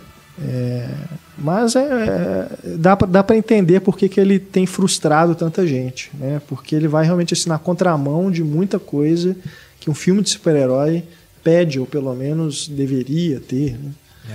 É, então você já vai com uma expectativa que pode ser quebrada, mas acho que se você vai é, esperando pouca coisa mesmo, já diante de tanta pedrada né, que o filme tem tomado, tem, tem coisas que dá para aproveitar, que dá para que são coisas que agradam, né, pelo menos né, nesse, nesse começo, ou pelo menos até eles se transformarem de fato no, no Quarteto Fantástico. Ah, eu acho que o filme do Hulk, do Ang Lee, por exemplo, vai muito na contramão do que é um filme de super-herói. Mas é um filme bom. É um Exato, filme que funciona. É, aí, porque ninguém- o, o Ang Lee não é o Josh Trank, né? Um, um diretor que está começando, que o estúdio simplesmente vai lá fala assim, ó, meu filho, sai fora daqui, deixa isso, a gente resolver esse problema. É. Né? O Ang Lee, ele fez o que ele queria fazer. Aí o estúdio, depois que, assim, ah, vamos fazer outro. É. né? Vamos ignorar Ignora esse e fazer outro. Mas é um filme que é resol- o Ang Lee teve controle total sobre ele. Né? É, eu acho que o, eu- pro- o grande problema desse filme foi provavelmente a montagem, que ficou aquele trem sem pé nem cabeça. Com uma parte Pois muito é. grande, outra parte muito pequena e faltando uma ligação. Então, Eu acho que o problema realmente não é ir contra a é, ir É, na contramão, né? não é Cê- por convenção, não é nada disso. Você pode ir na, na contramão. Inclusive, é. bom você ir na contramão, né? Com tanto filme de super-herói que tem. Exato, é inclusive isso que a gente vem sempre falando, dos filmes da Marvel sempre terem a mesma fórmula. É. É. Né? Então, se você- a gente tivesse um filme aqui que vai na contramão, que faz uma proposta diferente, mas que é né, bem resolvido, ok, é diferente. Mas me parece assim que o, o cara ainda deu azar de tipo, ele, ele queria fazer algo assim mais ousado, mas pegou personagens que já haviam machucados, né, de adaptações que não deram certo. Então, eles queriam fazer uma coisa agora, assim, ó, vamos agradar os fãs desses personagens, vamos fazer um filme do Quarteto Fantástico como todo mundo quer ver. E aí ele fez de outro jeito, né? Fez da cabeça dele. É aquela velha história, né? Vamos é, reabilitar os personagens, mas eu não vou dar dinheiro pra você, não. É. O orçamento é curto, você faz aí da melhor forma. Ele chegou a falar, inclusive, que tinha três cenas de ação previstas pro filme, no roteiro original, que a Fox cortou duas logo de cara no roteiro, e a terceira eles fizeram do jeito que eles quiseram. Sim. Então, é, é aquela ideia louca que a gente às vezes vê em programas de comédia que, que brincam com Hollywood, ou em filmes que brincam com o universo de Hollywood, que é o produtor ou o estúdio que quer tirar o máximo gastando o mínimo. Então eles queriam investir pouco, ter um orçamento pequeno, para ter um lucro gigantesco. Sorte deles que eles gastaram pouco, porque o retorno também né, É não verdade. está sendo nada bom. Eles estão perdendo para todo mundo. Inclusive estrearam junto com a Missão Impossível, né? Cinco. E tá perdendo de lavada nas É, e o bilheterias. Homem-Formiga tá aí também, tipo... Não, divertidamente. você É, tem não, Pixels. Você tem Pixels do Adam Sandler. É, o- o- Ganhando o- dele, assim. O Sério? problema não é nem o filme ser ruim e ter essa bilheteria ruim, é porque o estúdio não acreditou no filme e não, não fez o marketing adequado. Porque você não viu nada desse filme direito. Ah, mas mesmo que fizesse o marketing, a, Propaganda. a- a propaganda boca a boca é tão negativa, as críticas meteram tanto pau que. Mas na estreia ele poderia já é, ter talvez tivesse feito. tido uma arrecadação melhor, né? Pelo menos o estúdio parece que abandonou o filme. É. Quanto tempo que a gente ficou sem saber nada desse filme, gente? Né? O filme já tava. tinha acabado de ser filmado há mais de um ano, né? Não teve nada em Comic Con. Nada. Ficou, a gente ficou um ano praticamente sem ter notícia nenhuma, que é justamente o período que a coisa devia estar pegando fogo lá, né? E o Whiplash chamando atenção pra caramba, é, né? O Miles Teller em alta. E podia muito bem ter aproveitado esse momento, né? Exatamente. Então, é, é questão assim, o filme é um filme que deve ter dado muito problema, muito dor de cabeça pra Fox. E eles falaram assim, ah, Solta esse trem de qualquer É. jeito e vamos tentar recuperar um pouquinho. Que der aí, a gente já vai sair, já vai sair no lucro. O que é estranho, forma. né? Porque é o estúdio que domina os X-Men, né? Que faz bem Exatamente. feito, que tem, né, toda uma, uma tradição aí com os mutantes. E tinha uma história que eles tinham que fazer, tinham que fazer um filme do Quarteto Fantástico pra não perder o direito. É, não cheguei a ver isso, não. É, tem, tem essa questão contratual, né? Tanto Acho que que, o- tinha. o- eles tinham um prazo, inclusive, com o Demolidor, que era da Fox, e eles desistiram. Ah. E voltou pra Marvel. O Motoqueiro Fantasma também, É, né? eles voltou. chegaram a contratar, se eu não me engano, o, o diretor do NARC, meu Deus, esqueci. Joe o. Carnahan. O Joe Carnahan pra fazer o, o Demolidor. Não, ia ser... E aí acabou que não deu certo, porque ia ficar muito em cima, assim. Ele ia ter que filmar, tipo, faltava um mês, assim, pro contrato expirar. E ele foi contratado. Aí, tipo, não ia dar tempo.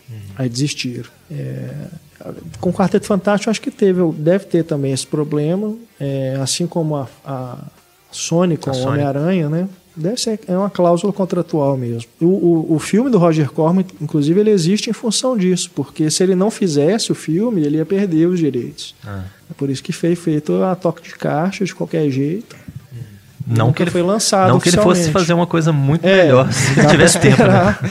Não dá pra esperar muita coisa ali não, mas enfim. Agora, eu acho que também a Fox agora deve, como eu disse, se não abrir mão dos direitos, talvez o coloque o- os personagens dentro do universo dos X-Men, assim, como coadjuvante, sei lá. Crossoverzinho, né? É alguma coisa, assim. Porque... É, Eu, eu acho que eles estão no fim dos direitos do, do- do- Na verdade, dos direitos não, né? Dos contratos dos atores dos X-Men. Então eles já devem estar nos finalmente, né? O Hugh Jackman não vai ficar o resto da vida sendo Wolverine. Então eles já vão fazer aí mais um filme ou dois. Depois disso, eles já devem dar uma repensada, mudar os atores, contratar um elenco novo, dar um É, os, boot. os jovens, né? É. A E aí faria. Sansa, o cara lá do Ty Sheridan, né? É. O Ciclope. Eles que vão, devem carregar isso a partir de agora. Aí faria sentido eles se encontrarem mais ou menos nessa mesma faixa etária, É, né? De adolescente, pós-adolescente. Exato. Mas acho que uma coisa que o roteirista falou, o Quarteto Fantástico, ele, ele é fantástico porque ele existe no universo dele. Eles são os, os únicos heróis, assim, do mundo, né? E os X-Men, não, são mutantes pra todo lado. Então, Muito mais fantásticos do que eles, né? é, não pode ser meio complicado juntar os dois. Mas nos quadrinhos eles não, não se encontram. Sim, né? Nos Se quadrinhos todos eles se encontram, Sim. né? Até o, o Homem-Aranha já foi- fez, fez parte do Quarteto Fantástico como convidado, né? Uma coisa É. assim. Então, o Homem-Aranha também já passou em tudo, né? Cara rodado. Putz grilo. Só acho difícil ter realmente Quarteto Fantástico 2. Isso eu acho que É, não, não. não. Seguindo dessa forma. Obviamente que com o Josh, Josh Trank nunca, né? É. Mas com os atores todos certamente tem contrato, Josh né? Trank deve estar meio queimado agora também, né? É, ele vai Pois ficar um é. tempo aí de- fazendo, Tweet, esse tweet dele. fazendo uns É, draminhas ele de... foi mandado embora lá do Star Wars também. É. É, na televisão sempre tem espaço, né? Vai que ele faz uns dramas de tribunal, né? Umas É, eu, coisas eu assim. acho uma pena, assim, que se houve realmente assim, uma questão do produtor querer queimar o, o filme do diretor por divergência, a gente perde a oportunidade de ver mais filmes de um diretor que tem potencial. É. Né? Agora, é, por outro lado, se o cara realmente é difícil de trabalhar e acontecer isso até é, é, é, previne que outras, Outras pessoas se machuquem, né? Enfim. Mas tá aí então um quarteto fantástico. É, Eu acho bem estranho essa. É igual o diretor do, do Jurassic World, né? O cara dirigiu um filme e já foi chamado pra fazer uma coisa do tamanho do Jurassic World. Às vezes é muita responsabilidade pro cara, o cara ficou. Pode ter sido, sei lá, não, não querendo justificar, mas se às vezes o cara foi grosso ou qualquer coisa assim, pode ter sido a pressão, né? Ou, sei lá. Aí tem muito diretor, muito diretor grosso, que trata o povo mal, que faz coisas que valem muito a pena, né? Aí você quer trabalhar com ele mesmo assim. Se sujeitar, né? Isso. Um pornógrafo um de emoções, resultado. né? Tipo, Las Trier. Sim. Então é isso, vamos finalizando aqui o nosso podcast Papo de Redação, de número 44. Obrigado, Marcelo. Opa, valeu, gente. Acessem opipoqueiro.wordpress.com. Isso, acessem mesmo. Obrigado, Antônio Tinoco Valeu. e Stefano Amaral. Valeu. Obrigado a você que nos escuta sempre. Um grande abraço. Na próxima semana temos mais podcast para você. Até mais. Tchau.